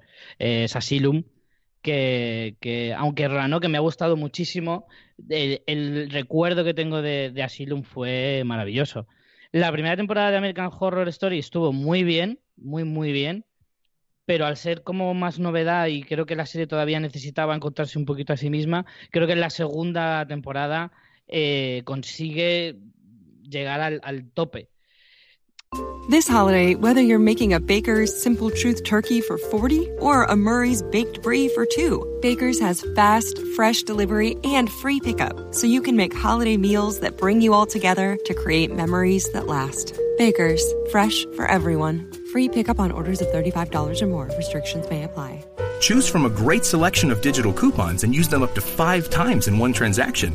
Check our app for details. Baker's, fresh for everyone.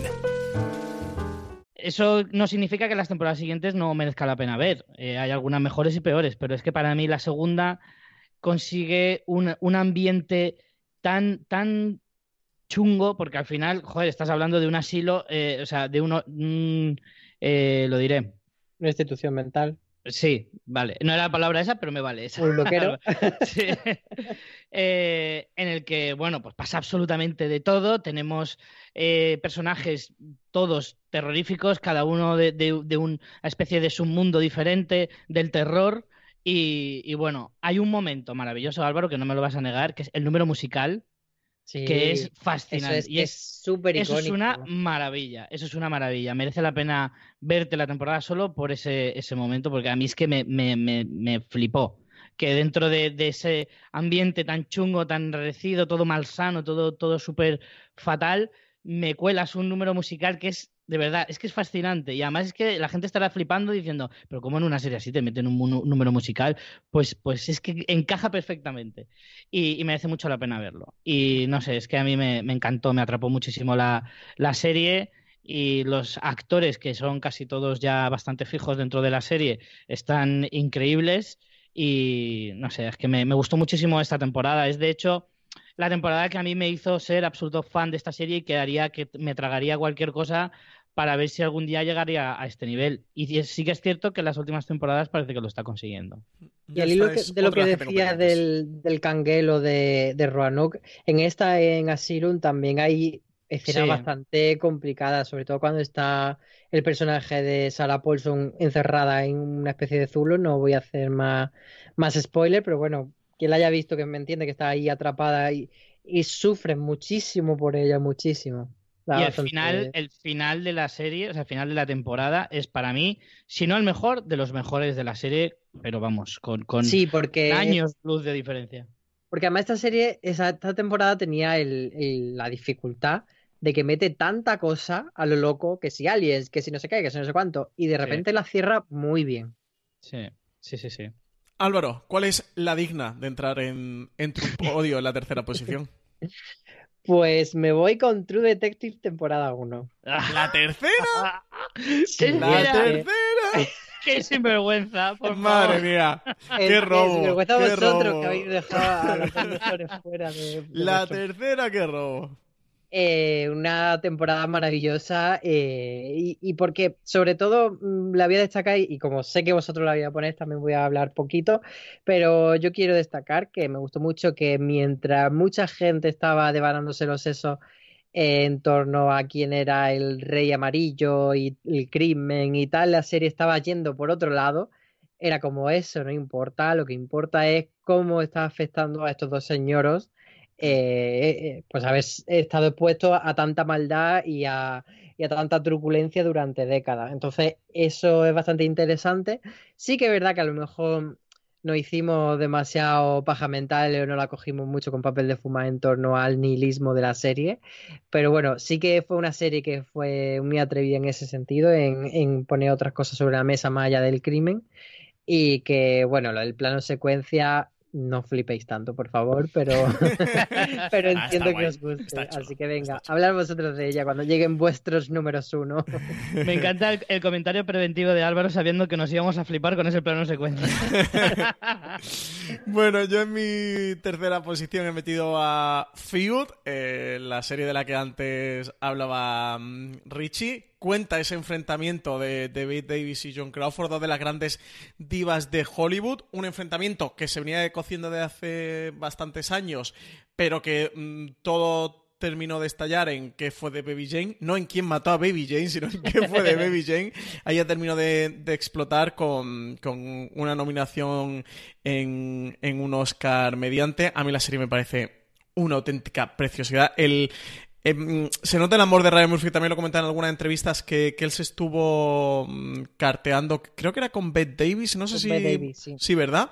Eh, en, los en los últimos años de David Davis, él se estuvo carteando con ella porque era un fan absoluto y se nota el amor a las dos figuras, tanto de John Crawford como de David Davis, con, el cuidado y con el mimo que, que las trata y sobre todo también el cariño que, mm, que, transpira eh, la serie al, al Hollywood clásico, a esa época de Hollywood, a esos años 50, años 60.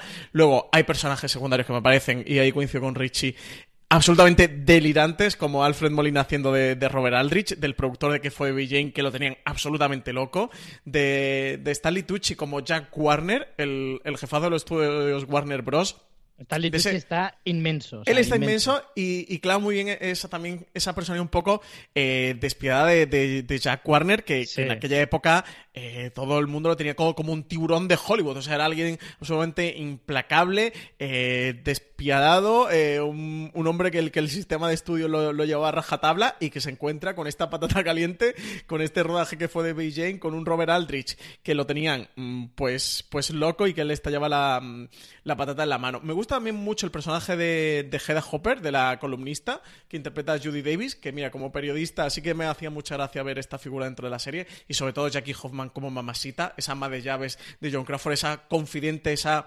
eh, hermana. Eh, me parece una relación pre- preciosa entre las dos y es tremendamente divertido. Y sobre todo me quedo con la escena final de, de Feud.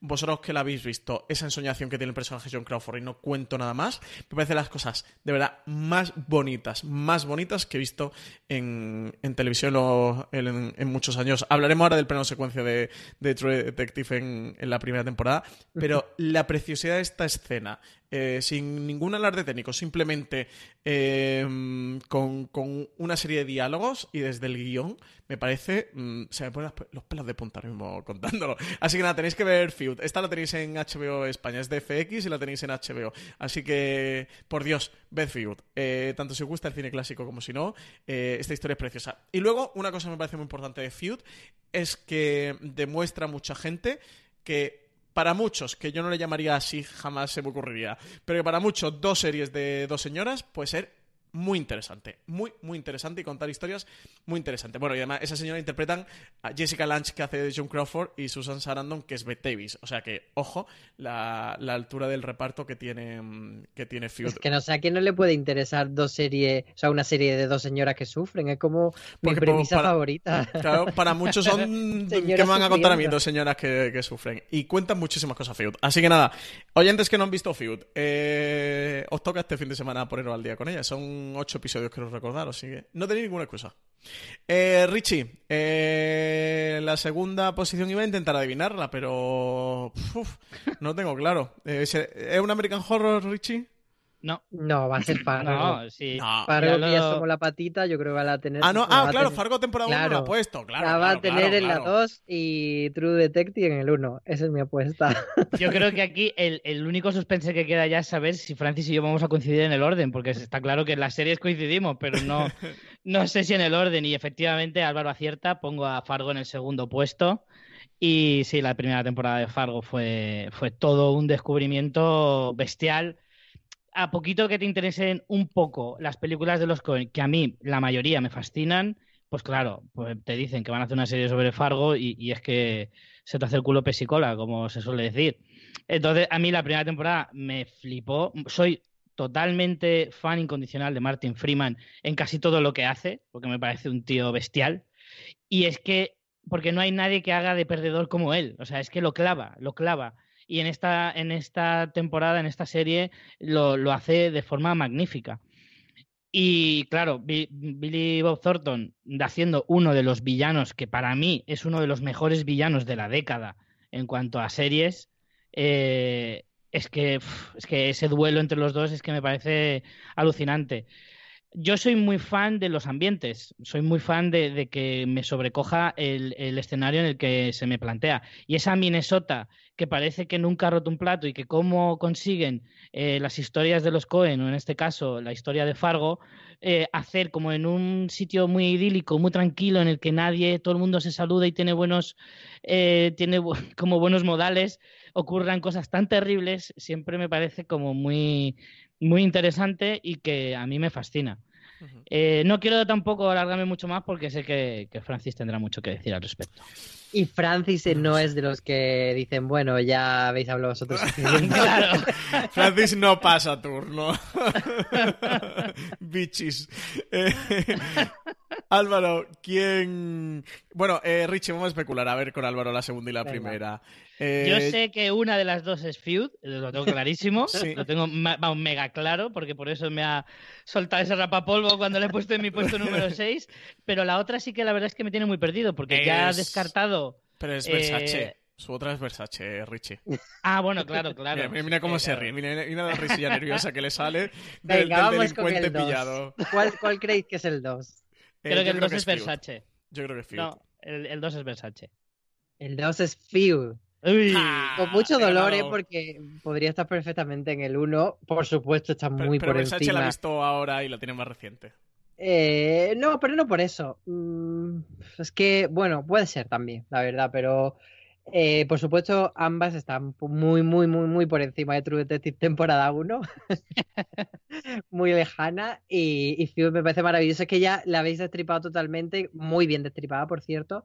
Eh, yo lo único que añadiría que, pues eso, aparte de eh, una ambientación impecable, que por cierto es muy interesante ir viendo capítulo a capítulo, buscando eh, eso es como casi un juego, ¿no? Y buscando qué pasó en la realidad y qué Sí. escenas corresponden a cosas. Además, los medios americanos hicieron mucho de Fast Check, fue muy interesante. Y hay, por ejemplo, una escena en la que Beth Davis, después del éxito de que fue de Baby Jane, la llevan como a un programa de variedades y hace como una cancioncita.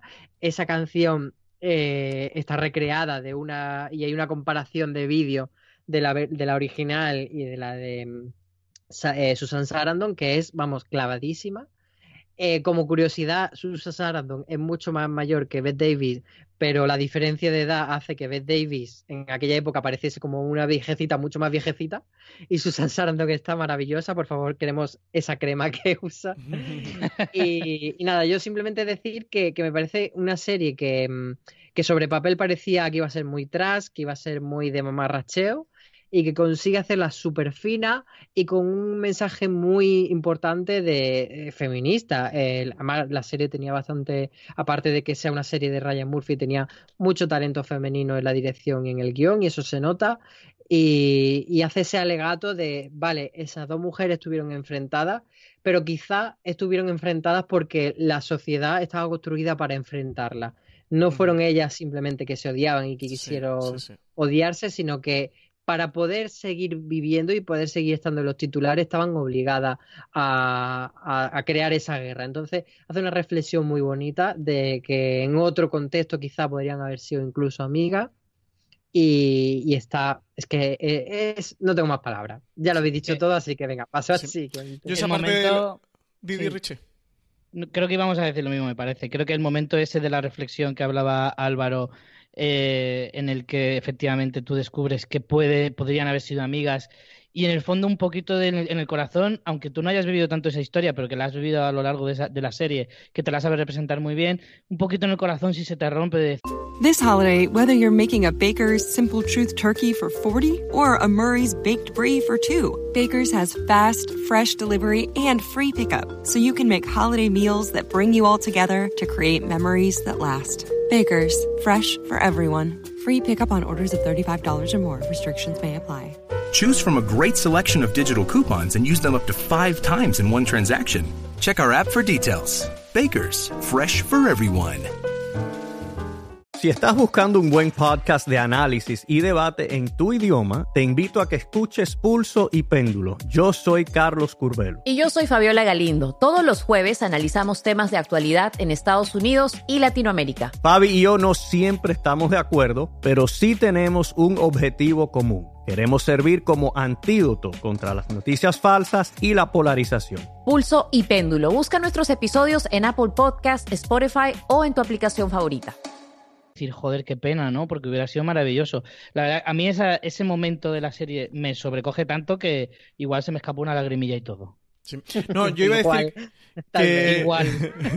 que no he comentado antes de Feud. A mí una cosa que me gusta mucho de la serie de Ryan Murphy, lo he comentado antes a través de, mm, People vs. O.J. Simpson, el asesinato de Gianni Versace. Álvaro lo ha apuntado ahora muy bien en Feud, de, cómo eh, la sociedad es, eh, en el fondo, o ese pozo sociocultural es el que, el que las lleva a, enfrentarse y a esa posición que, sufren las dos. Yo creo que es el gran mensaje que hay detrás de, este feud y, que me, me parece muy, muy, muy, muy chulo como lo analiza Ryan Murphy lo en esta serie. Sí que va a comentar de Feud también, que no he comentado antes, que sobre Feud hicimos un montón de contenido en Forest Series, hay críticas episódicas para quien quiera verla ahora o quien la haya visto le apetezca recuperarlo, que hizo Valen y sacamos algún artículo y especialmente sacamos uno, publicamos uno de Juan Tejero, que es para mí la persona y lo digo rotundamente, que más sabe de cine España es el, el, dueño de TV Editores, de la editorial de cine más importante que, que en España. Hizo un artículo que se llama Detrás de qué fue de Baby Jane, que explica todo el enfrentamiento de cómo se gestó, cómo venía, lo que ocurre en qué fue de Baby Jane y cómo cuajó en, el, en la gala de los Oscars de 1963, que también sale dentro de, de la serie. La analiza históricamente cómo ocurrió todo y qué fue lo que ocurrió. El artículo es una maravilla. Así que nada, os recomiendo a todos que, os guste Feud, que os acerquéis a foraseries.com y, y, lo leáis. Y nada, hasta aquí la promoción. Eh, paso a mi, a mi segunda. A ver, ¿queréis espera adivinar? que hagamos quiniela. Yo creo que has puesto Fargo por debajo de True Detective. O sea, la segunda Fargo y la primera True Detective. Sí.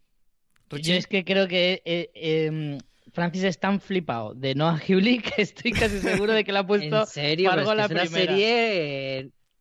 No sé, o sea, entre Fargo y True Detective yo no tendría dudas. Y Fargo yo le he puesto el 7, ¿eh? sí, pero eh, no sé. Yo creo que podría ser. Puede ser, eh, sí, sí. Fargo la primera. Eh, tú, Richie, Fargo la primera y segunda True Detective. Sí. ¿Y Álvaro? Y yo, True Detective 1, eh, Fargo 2. Pues nada, mini punto para Richie Fintano. no es que sea flipado de no Howley. Hombre, al que sin conocer está entre mis favoritos de la vida. Em, es que, es que el universo de. A mí los Coen me fascinan y, la traslación que hace Noah Hawley del universo de los Coen. Que sí, pero venga, empieza por True Detective. Pero eso, vamos a hablar de True Detective. Sabemos que, va, que, toca, pero ratas. Segunda posición, primera temporada de True Detective. El, ya había hablado de hoy, hemos hablado muy bien de ella. Es serie creada por, por Nick Pizzolato, dirigida por Cary Fukunaga, con Matthew McConaughey y Woody Harrelson que se salen. De hecho, ese fue el año mm, doradísimo Matthew McConaughey, que, que se llevó el, el Oscar por Dallas Buyers Club en la película en la que también él está genial. Película, por cierto, de Jean Barbalet, que luego se ha pasado a tele y está haciendo un recorrido. Bueno, ha hecho Big Little Lies, Heridas Abiertas, está teniendo un recorrido fantástico. a mí me encanta True Detective, me encanta ese plano secuencia que decía mm, Álvaro. Eh, coincido también con Álvaro en que la parte eh, metafísica y con la que todo el mundo se fascinaba. Eh, no es la que a mí me fascina de, la serie, me fascina mucho el, ambiente, esa atmósfera y la dinámica entre los dos personajes y el pozo que tienen los dos personajes y que luego que ellos están eh, absolutamente soberbios. O sea, la interpretación de Woody Harrelson y de Matthew McConaughey es enorme, es que es de las mejores interpretaciones que hemos podido ver en tele. Luego, eh, muchos hablaban de con la segunda temporada de True Detective de, que, de qué había pasado o qué, qué podía haber fallado y aparte de que fue una temporada que, se hizo muy apresurada, que se hizo por el éxito de, la primera, que no dieron mucho margen a, a Pizzolato y se hizo un poco a y corriendo, es que mm, sencillamente no estaban ni Woody Harrelson ni Matthew McConaughey que estaba Colin Farrell y no estaban a la altura de, eh, a la que dan ellos y mucho menos Vince Vaughn que es que si me pones eh, Vince Vaughn después de ponerme a Woody Harrelson a Matthew McConaughey pues hombre ¿qué esperas? ¿Cómo, crees que te va a salir la cosa? más luego las múltiples peleas que tuvieron entre Pizzolato y, y Kari Fukunaga pero bueno esa es, esa es otra historia nada a mí me parece una de las mejores series ever True Detective primera temporada pero se queda en mi segunda posición porque la primera tengo una que me gusta más todavía chan chan chan, chan, chan. Tú verás cuando diga American Horror Story Roanoke y os deje plot twist. Me encantaría. Richie Fintano. Eh... Bueno, es pues, no, no, hay que crear más suspense, ¿no? Contra todo pronóstico.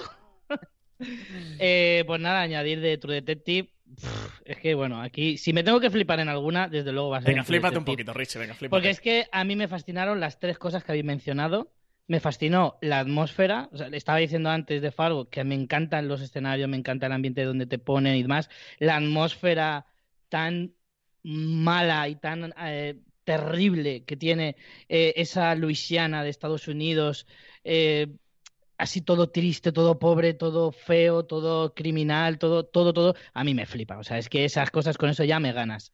Eh, de hecho, la tercera temporada creo que intenta recuperar esa esencia. La tercera temporada de True Detective, que ahora mismo está en emisión, intenta recuperar la esencia de esa primera, aunque no le llega, en mi opinión, aunque no ha terminado. No le llega, sobre todo en atmósfera y demás, no le llega, pero lo intenta. Eh, la atmósfera es bestial. Eso que, que tú mencionabas, Álvaro, respecto a que encontrar al asesino es interesante, que también me interesa, el, ver cómo esa historia, cómo ese caso les ha castigado tantísimo a nivel emocional, a nivel eh, físico, incluso eh, a, esos dos detectives, cómo ha roto relaciones eh, por, todos, por, todas partes en su vida. Todo eso que, engloba a, este caso tan terrible me pareció increíble. O sea, las actuaciones de Woody Harrelson y de, y de McConaughey son, vamos, excelsias prácticamente. Y, y yo diría que el Oscar que se llevó por Dallas Buyers Club, McConaughey, tuvo mucho más que ver con la actuación eh, en esta serie que por la propia película, porque yo creo que le catapultó a, esa primera línea y que con la película, que fue la película que justo tocó ese año y que le pilló en el momento álgido a él. Creo que hizo mucho por, por, ese Oscar eh, su papel en esta serie. Y que no se llevó el Emmy, sin embargo, ¿eh? por... no se llevó ningún premio por True Detective. Porque yo creo que eh. se habló, se habló más de ella a posteriori. Se habló más de la actuación de McConaughey a posteriori y como juntándola con la de la película. O sea, eh, coincidieron más en el tiempo y al hablar de las dos obras en ese momento eh, y de las dos actuaciones de McConaughey creo que fue lo que realmente le dio el empujón a, llevarse el premio, que por otro lado es muy merecido, que yo no se lo discuto en absoluto. pero, pero sí que es cierto que también es el año en el que McConaughey se convirtió en actor de verdad, que hasta ese momento era otra cosa. Lo petó, lo petó, pero a nivel infinito. A partir de ese momento, antes de ese momento, si echas un vistazo a su filmografía, te echas a llorar. pero bueno, al margen Hombre, tenía esta de Buscando el Oro, ¿no? ¿Cómo era esta de...? la de Penélope Cruz. Qué tiempo es eh, Matthew McConaughey, ¿eh? en cualquier caso, eh, creo que efectivamente el listón estaba tan alto que la segunda temporada estaba abocada a fracasar. Yo creo que la segunda temporada, creo que su mayor problema ya no fue tanto el hype y el hecho de que eh, eh, Picholato no estaba tan en forma, porque yo creo recordar que leía noticias en ese momento decir que Picholato no aceptaba tener grupo de guionistas, que no tenía nadie que le ayudara, que lo quería hacer todo él. Y entonces, como le metieron mucha prisa, pues al final el guion le salió como le salió porque creo recordar que para la primera temporada él se encerró en un garaje y se tiró no sé cuántos meses sin hacer absolutamente nada más que eso y por eso le salió un, guion tan redondo. Con la segunda temporada. Y tan atormentado. Ahora todos descubrís porque este señor cuenta estos relatos de tarados. Eh, para mí, la dirección de Fukunaga también tiene mucho que ver en que la segunda temporada no sea tan buena, porque al Fukunaga al encargarse de los ocho episodios le pudo dar cierto cierto tiene una cuestión estilística. Efectivamente, creo que eso para mí es, primordial. Creo que el hecho de tener eh, un único director que le sepa hacer una continuidad eh, de narrativa, estilística y de todo tipo, creo que es muy importante, sobre todo en historias como esta. Eh, la segunda temporada, pues como fueron cambiando de directores, eso también se notó, y estoy de acuerdo contigo que me plantas a Matthew McConaughey y a Woody Harrelson que estaban en su mejor momento o, en, sus mejores papeles con cuatro actores que ninguno de ellos es verdaderamente relevante y que no son estrellas verdaderamente, o sea, o son estrellas muy de segunda fila. Y creo que la mayor pega a la segunda temporada en todo caso es el hype que teníamos para la segunda pareja de estrellas. Se habló de Brad Pitt y Edward Norton, se habló de Jessica Chastain y, y no me acuerdo qué otra actriz también de primer nivel, se habló de las hermanas Mara, se habló de un montón de parejas de mega estrellas. Bueno, las hermanas Mara a lo mejor no son tan estrellas, pero se habló de muchas, eh, muchas eh, eh, estrellas de Hollywood que se podían sumar a esta segunda temporada y al final fue un blues porque ninguna cayó. Y nos tuvimos que quedar con Beastbound, que no sirve para hacer drama, Colin Farrell, que no sirve para hacer nada. ni para hacer de Colin Farrell. y Taylor Kitsch, que hace lo que puede el pobre, y Rachel McAdams, que también hace, mm, bueno, bastante aceptable, pero que no llega al nivel excelente de, la primera temporada. En fin, me podría tirar una hora más hablando de esto, pero no lo voy a hacer. Yo quería apuntar, porque mientras estabais hablando, eh, como habéis dicho Francis, lo de la injusticia de Matthew que no ganó el, el Emmy, estaba pensando a ver quién era y estaba googleando a ver quién era el que le quitó el Emmy y fue Brian Cranston por la quinta temporada de Breaking Bad. La última. Porque la presentaron a. Eh, porque True Detective la presentaron como serie y no como miniserie. Entonces, no sé si tenéis que objetar que Brian Cranston se llevase ese, ese No, no, en absoluto. A ver, fue además el único que ganó Brian Cranston, ¿verdad? Que se lo llevó con la última no, no, temporada. Tenía ese, creo que el cuarto. Pues entonces fuera, Brian Cranston. Brian Cranston, todos los Emmy del mundo por pero Breaking Bad, la pero. La quinta es la última. Sí, fue pero que no, no, no, os mm. preocupéis, que se llevó el premio de consolación que fue el Oscar. Oscar, que no está mal, como premio de consolación. Bueno, Álvaro. Eh... Pues para sorpresa. Cambiemos de, tema, que Matthew McConaughey si no está escuchando ahora no nos eche a llorar. A ver, primera posición. Channel Zero Candle Cove. No, es broma. American Horror. Eh, horror no. American Crime Story, el asesinato de Gianni Versace. Título muy bien elegido, como expliqué. en el review. tampoco me quiero extender mucho porque habéis eh, comentado muy bien y además hicimos, si os apetece escuchar sobre esta serie, hicimos un review, Francis y yo junto con Alberto Rey. Y, nada, comentar que me parece muy destacable que Ryan Murphy cuando ha hecho eh, series eh, ambientadas en, hechos reales, como eh, las dos temporadas de American Crime Story, como Feud que acabamos de comentar, que no se limite simplemente a contarnos hechos y a contar sucesos y hacer como una secuencia de cosas que se saben y encadenarlas, sino que eh, lo que proponga sea eh, hablar de temas concretos, hablar de comentario social y en este caso se habla de la homofobia desde muchísimos puntos de vista. Nos recuerda que no hace tanto tiempo estábamos en esa sociedad y que esa sociedad sigue estando presente dentro de, lo que cabe. Eh, ha evolucionado, pero no tanto como quizá pudiera haberlo hecho. Y, me parece admirabilísimo, como habéis comentado, Darren Criss está impecable, Penélope está sublime. Que sí que es verdad que tiene un papel muy, muy pequeñito y muy secundario, y quizá por eso no, no se ha lucido tanto en la entrega de premios, ha quedado simplemente con nominaciones pero que American Crime Story el asesinato de Jenny Versace es la mejor serie del año pasado y a mí me gusta muchísimo. Y sobre todo yo defiendo esa estructura que es súper valiente súper interesante y, muy diferente a lo que ya hemos visto. Entonces a mí me parece súper estimulante que tú te esperes un biopic muy básico y muy lineal y él te diga, no, vamos a hacerlo de otra manera, vamos a ir contando primero el asesinato y vamos a ir buscando las raíces eh, yendo hacia atrás en el tiempo. Entiendo que para algunas personas fuese frustrante perder tanto tiempo a la familia Versace del punto de mira, pero para mí merecía mucho la pena todas las historias laterales que cuenta. Sí, yo estoy de acuerdo también en todo, Álvaro. Eh, pues nada, ya tenemos vuestras primeras posiciones, vuestros dos completos. Vamos a la última posición. La sorpresa. A, la sorpresita. bueno, no, voy a crear misterio, que además creo que este eh, ya oficialmente es el top eh, más largo que hemos hecho en Fuera de Series. Creo que, ya tiene el récord de mayor duración con una hora y, y 30 minutos pasada. Y sin embargo, en el que más hemos repetido temporada. Sí, sí, sí, pero es que son series con mucha amiga. Es que Feud, las American Crimes, los Fargos, los True Detective, es que cómo no te va a parar a hablar.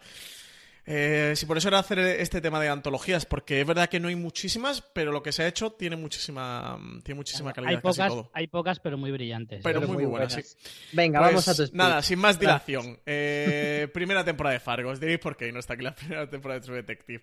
Eh, a mí la película de Fargo es de las pelis que más mm, me fascinan y me obsesionan y la tengo en Blu-ray y la he visto mm, mil veces y me gusta muchísimo. Me gustan los en general, pero Fargo me gusta en particular.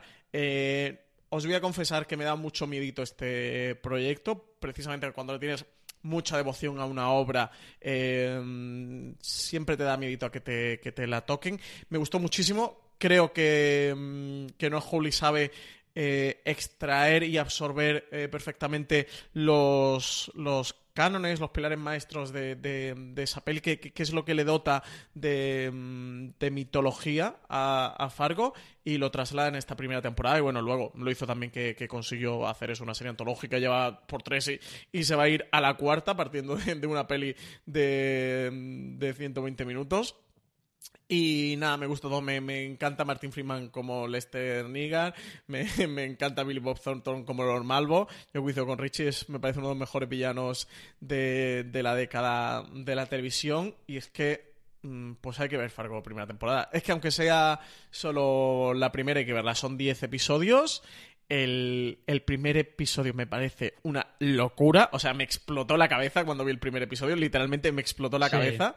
Y es que el, hay algunos momentos. El momento, eh, Richie, cuando él está con la nariz eh, partida en el hospital, que conoce a Lord Malvo, que está ahí mm. en la sala de espera, ese momento es boom. Y, y el final del episodio ya ni, ni, os cuento. De hecho, tengo hasta una camiseta. Tengo pocas camisetas de series. ¿eh? Y una de las que tengo es el póster de Fargo de Está todo el mundo equivocado soy yo, el de los peces. esa la tengo Esa la tuve yo puesto en una oficina durante mucho tiempo. Sí, pues esa camiseta la tengo. Últimamente la pongo poco porque estoy más tonelete y, me queda me queda de apretadita. Entonces no me la pongo mucho. Pero esa camiseta me gusta bastante. Es una serie zafargo, de verdad tenéis que verla. Os va a explotar la cabeza si no, si no la habéis visto. Pues bueno, con esto ya hemos repasado nuestros tres top 10. Hemos coincidido en algunas bastantes, pero ahí hay un montón de, de series recomendadas recomendadas para todos nuestros oyentes de Fuera de Series. Por cierto, Faro, que le iba a decir? Se me iba a olvidar. Las tres temporadas, tenéis las dos primeras en Amazon Prime Video y en HBO España. Y las tres la tenéis en Movistar. La última, la tercera, solo está en Movistar. Em, y en Amazon Prime Video y HBO España, las dos primeras. Que como hemos hablado de las tres, han ido saliendo nuestros tops. Sí que quería decir dónde estaban disponibles. Eh, ya está, yo con esto voy a preguntar, pero muy brevemente, porque no hemos ido sobradamente de tiempo, ¿qué otras series eh, teníais y habéis dejado finalmente fuera de vuestro top, Álvaro? Yo solo Channel 0, la primera temporada Candle Cove, que fue la que, la que tenía puesta en el número 10 y cuando me, me acordé de Sinner la tuve que sacar. Me parece bastante interesante. Luego la segunda de, esta antología no me gustó tanto y la tercera ya no me puse. Eh, pero la primera, eh, si buscáis una serie de terror, yo recomiendo que le echéis un ojo a esta Channel 0 primera temporada. Y Richie, ¿tú qué serie has dejado fuera? Pues como decía al principio, es que en realidad tantas antologías no hay. Y Channel Zero, por ejemplo, que decía Álvaro, yo la tengo en mi lista de pendientes desde hace un montón. La verdad es que me apetece mucho eh, echarle un vistazo y de momento no he visto absolutamente nada. Yo como mucho me habría dejado fuera eh, alguna de American, eh, American Horror Story. A lo mejor sí que hubiera incluido alguna más. que a mí de las de la de Hotel y de Freak Show no son brillantes, pero a mí la verdad es que sí que me hicieron disfrutar bastante y sobre todo la primera, la primera tengo muy buen recuerdo de ella, a lo mejor sí que la hubiera incluido en este top. Yo como mucho me he dejado la primera temporada de, de Sinner porque la segunda no, no, la he visto. Me he apuntado otras así antológicas haciendo el repaso porque no se me queda ninguna atrás, como Channel Zero, Genius, American Horror Story, American Crime, pero muchas de ellas o, no la he visto o lo que he visto tampoco me ha gustado demasiado. The Girlfriend Experience, que sí que vi la primera temporada, sí que, estuve también a punto de meterla, pero finalmente me la dejo fuera la segunda, tengo pendiente. Aquí luego hay algunas que se sospechan que podrían convertirse en series antológicas, pero no están confirmadas ni que tenga segunda temporada ni sobre qué va a ir, por lo cual no podemos saber todavía si van a ser series o series antológicas. Una de ellas es La Maldición de Hill House, que es el último mega exitazo de Netflix. Eh, yo creo que no hay ninguna duda, no sé vosotros, pero de que, vaya a tener segunda temporada después del mega éxito que ha supuesto. Seguro. Y aquí se habla de dos posibilidades. Uno, que hagan la historia de los Hill, de ese Hill House, que cuenten la historia de, esa familia, o que vayan contando la historia de la casa a través de las diferentes familias que, han pasado por esta maldición de. por, esta casa, eh, por esta Hill House, por lo cual eh, tendrían varias temporadas, tres, cuatro las que fueran, y sí que sería antológica, porque tendría como leitmotiv la casa, pero irían rotando las historias ya dependiendo de, las familias. Y la otra que hay por ahí es Trust, que pero tampoco Francis, se llaman los Craig, no se llaman los Hale. No, pero la casa, pero la, la casa lo fundan los, los, Hill, por eso es Hill House. Ah, vale, vale. Claro, la historia que nos cuenta es la historia de los Craig. La, la, historia de los Hill pienso en Jesús. De Jesús Hill. Jesús Hill, de Atlético de Madrid, de Marbella. Todo eso, ahí hay una serie que yo vería. ¿Cómo era el caballo? ¿Cómo se llama? Imperioso. Imperioso. Imperioso. Yo iba a decir Rocinante, madre mía. Sí, yo iba a decir Rocinante, por eso he preguntado. Yo iba a decir Rocinante, pero, pero algún cable me ha empalmado en el cerebro que ha dicho Francis, pregunta mejor. Sí, pero yo creo que Jesús Gil de Quijote no, no pega.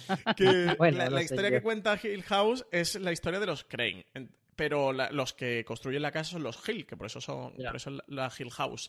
Entonces, había el creador que. ¿Cómo se llama el creador de Hill House? Bueno, pues comentó que a lo mejor hacía, que tenía por ahí la historia de hacer la historia de los Hill hacer una antología con, las diferentes familias que han pasado por ahí antes que los creen. Y la otra es Trust, que no está confirmada que vaya a tener segunda, aunque siempre se dio por hecho, pero no está confirmado. Eh, los creadores decían que tenían pensado hasta una cuarta temporada.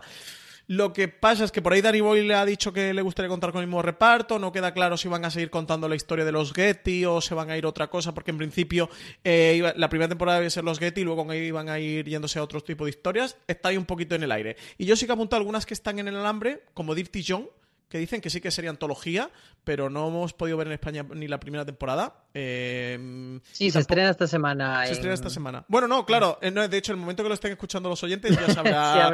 el viernes pasado se ha estrenado, porque hay aquí un, Lost in Time, eh, así que ya se ha estrenado. pero mm, tiene confirmada ya segunda temporada, ¿verdad? la, temporada, pero claro, no sabemos cómo van a conseguir otro, otro John Dirty para que encaje con el título. Pero sí, se supone que va a ser, va a ser otra historia, va a ser Y la otra que está ahí pendiente es Russian Doll, ¿no? Russian Doll, que también está pendiente porque la... Mm, ¿Era la creadora quien lo había dicho? Sí.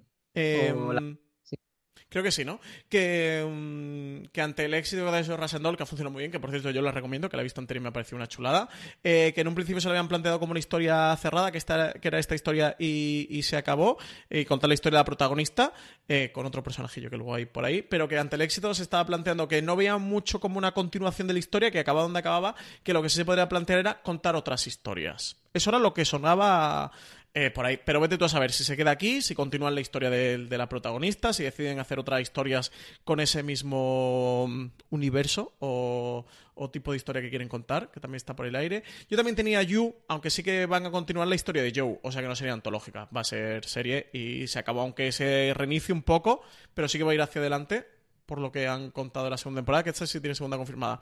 Luego del Alienista, que van a hacer como un salto, pero yo no sé si llamarle segunda temporada o llamarle spin-off o lo que sea, que van a dar un salto temporal, pero son los mismos personajes con otra historia, que es la segunda novela que he publicada sobre, sobre el Alienista.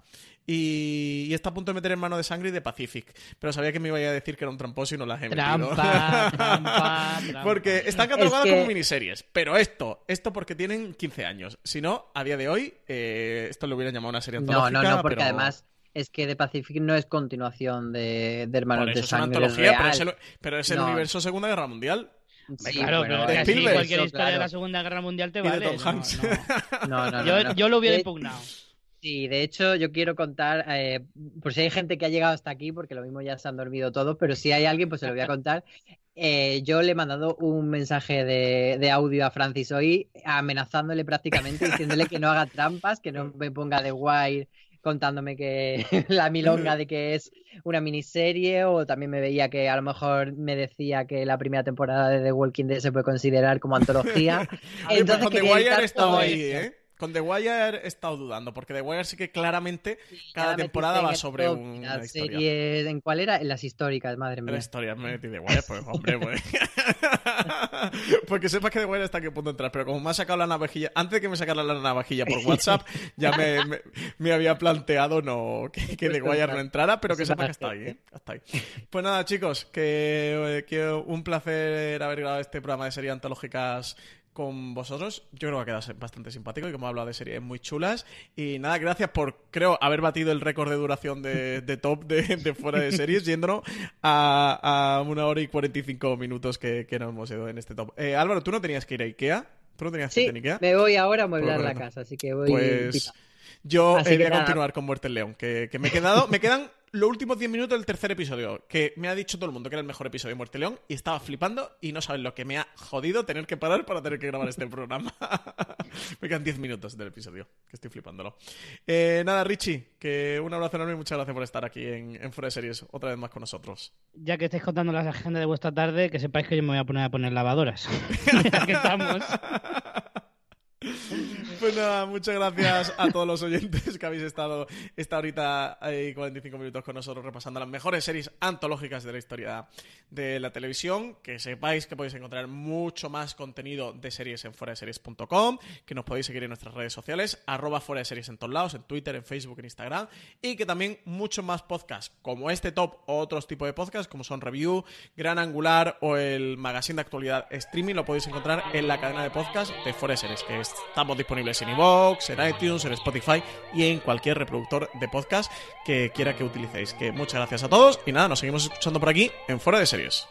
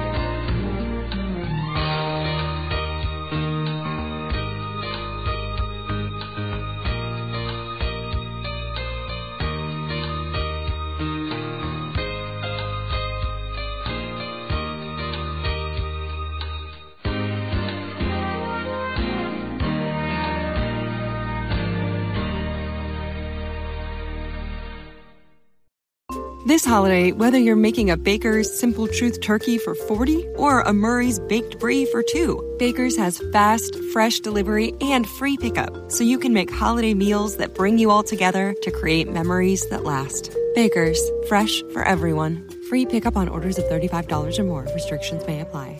Choose from a great selection of digital coupons and use them up to five times in one transaction. Check our app for details. Baker's, fresh for everyone.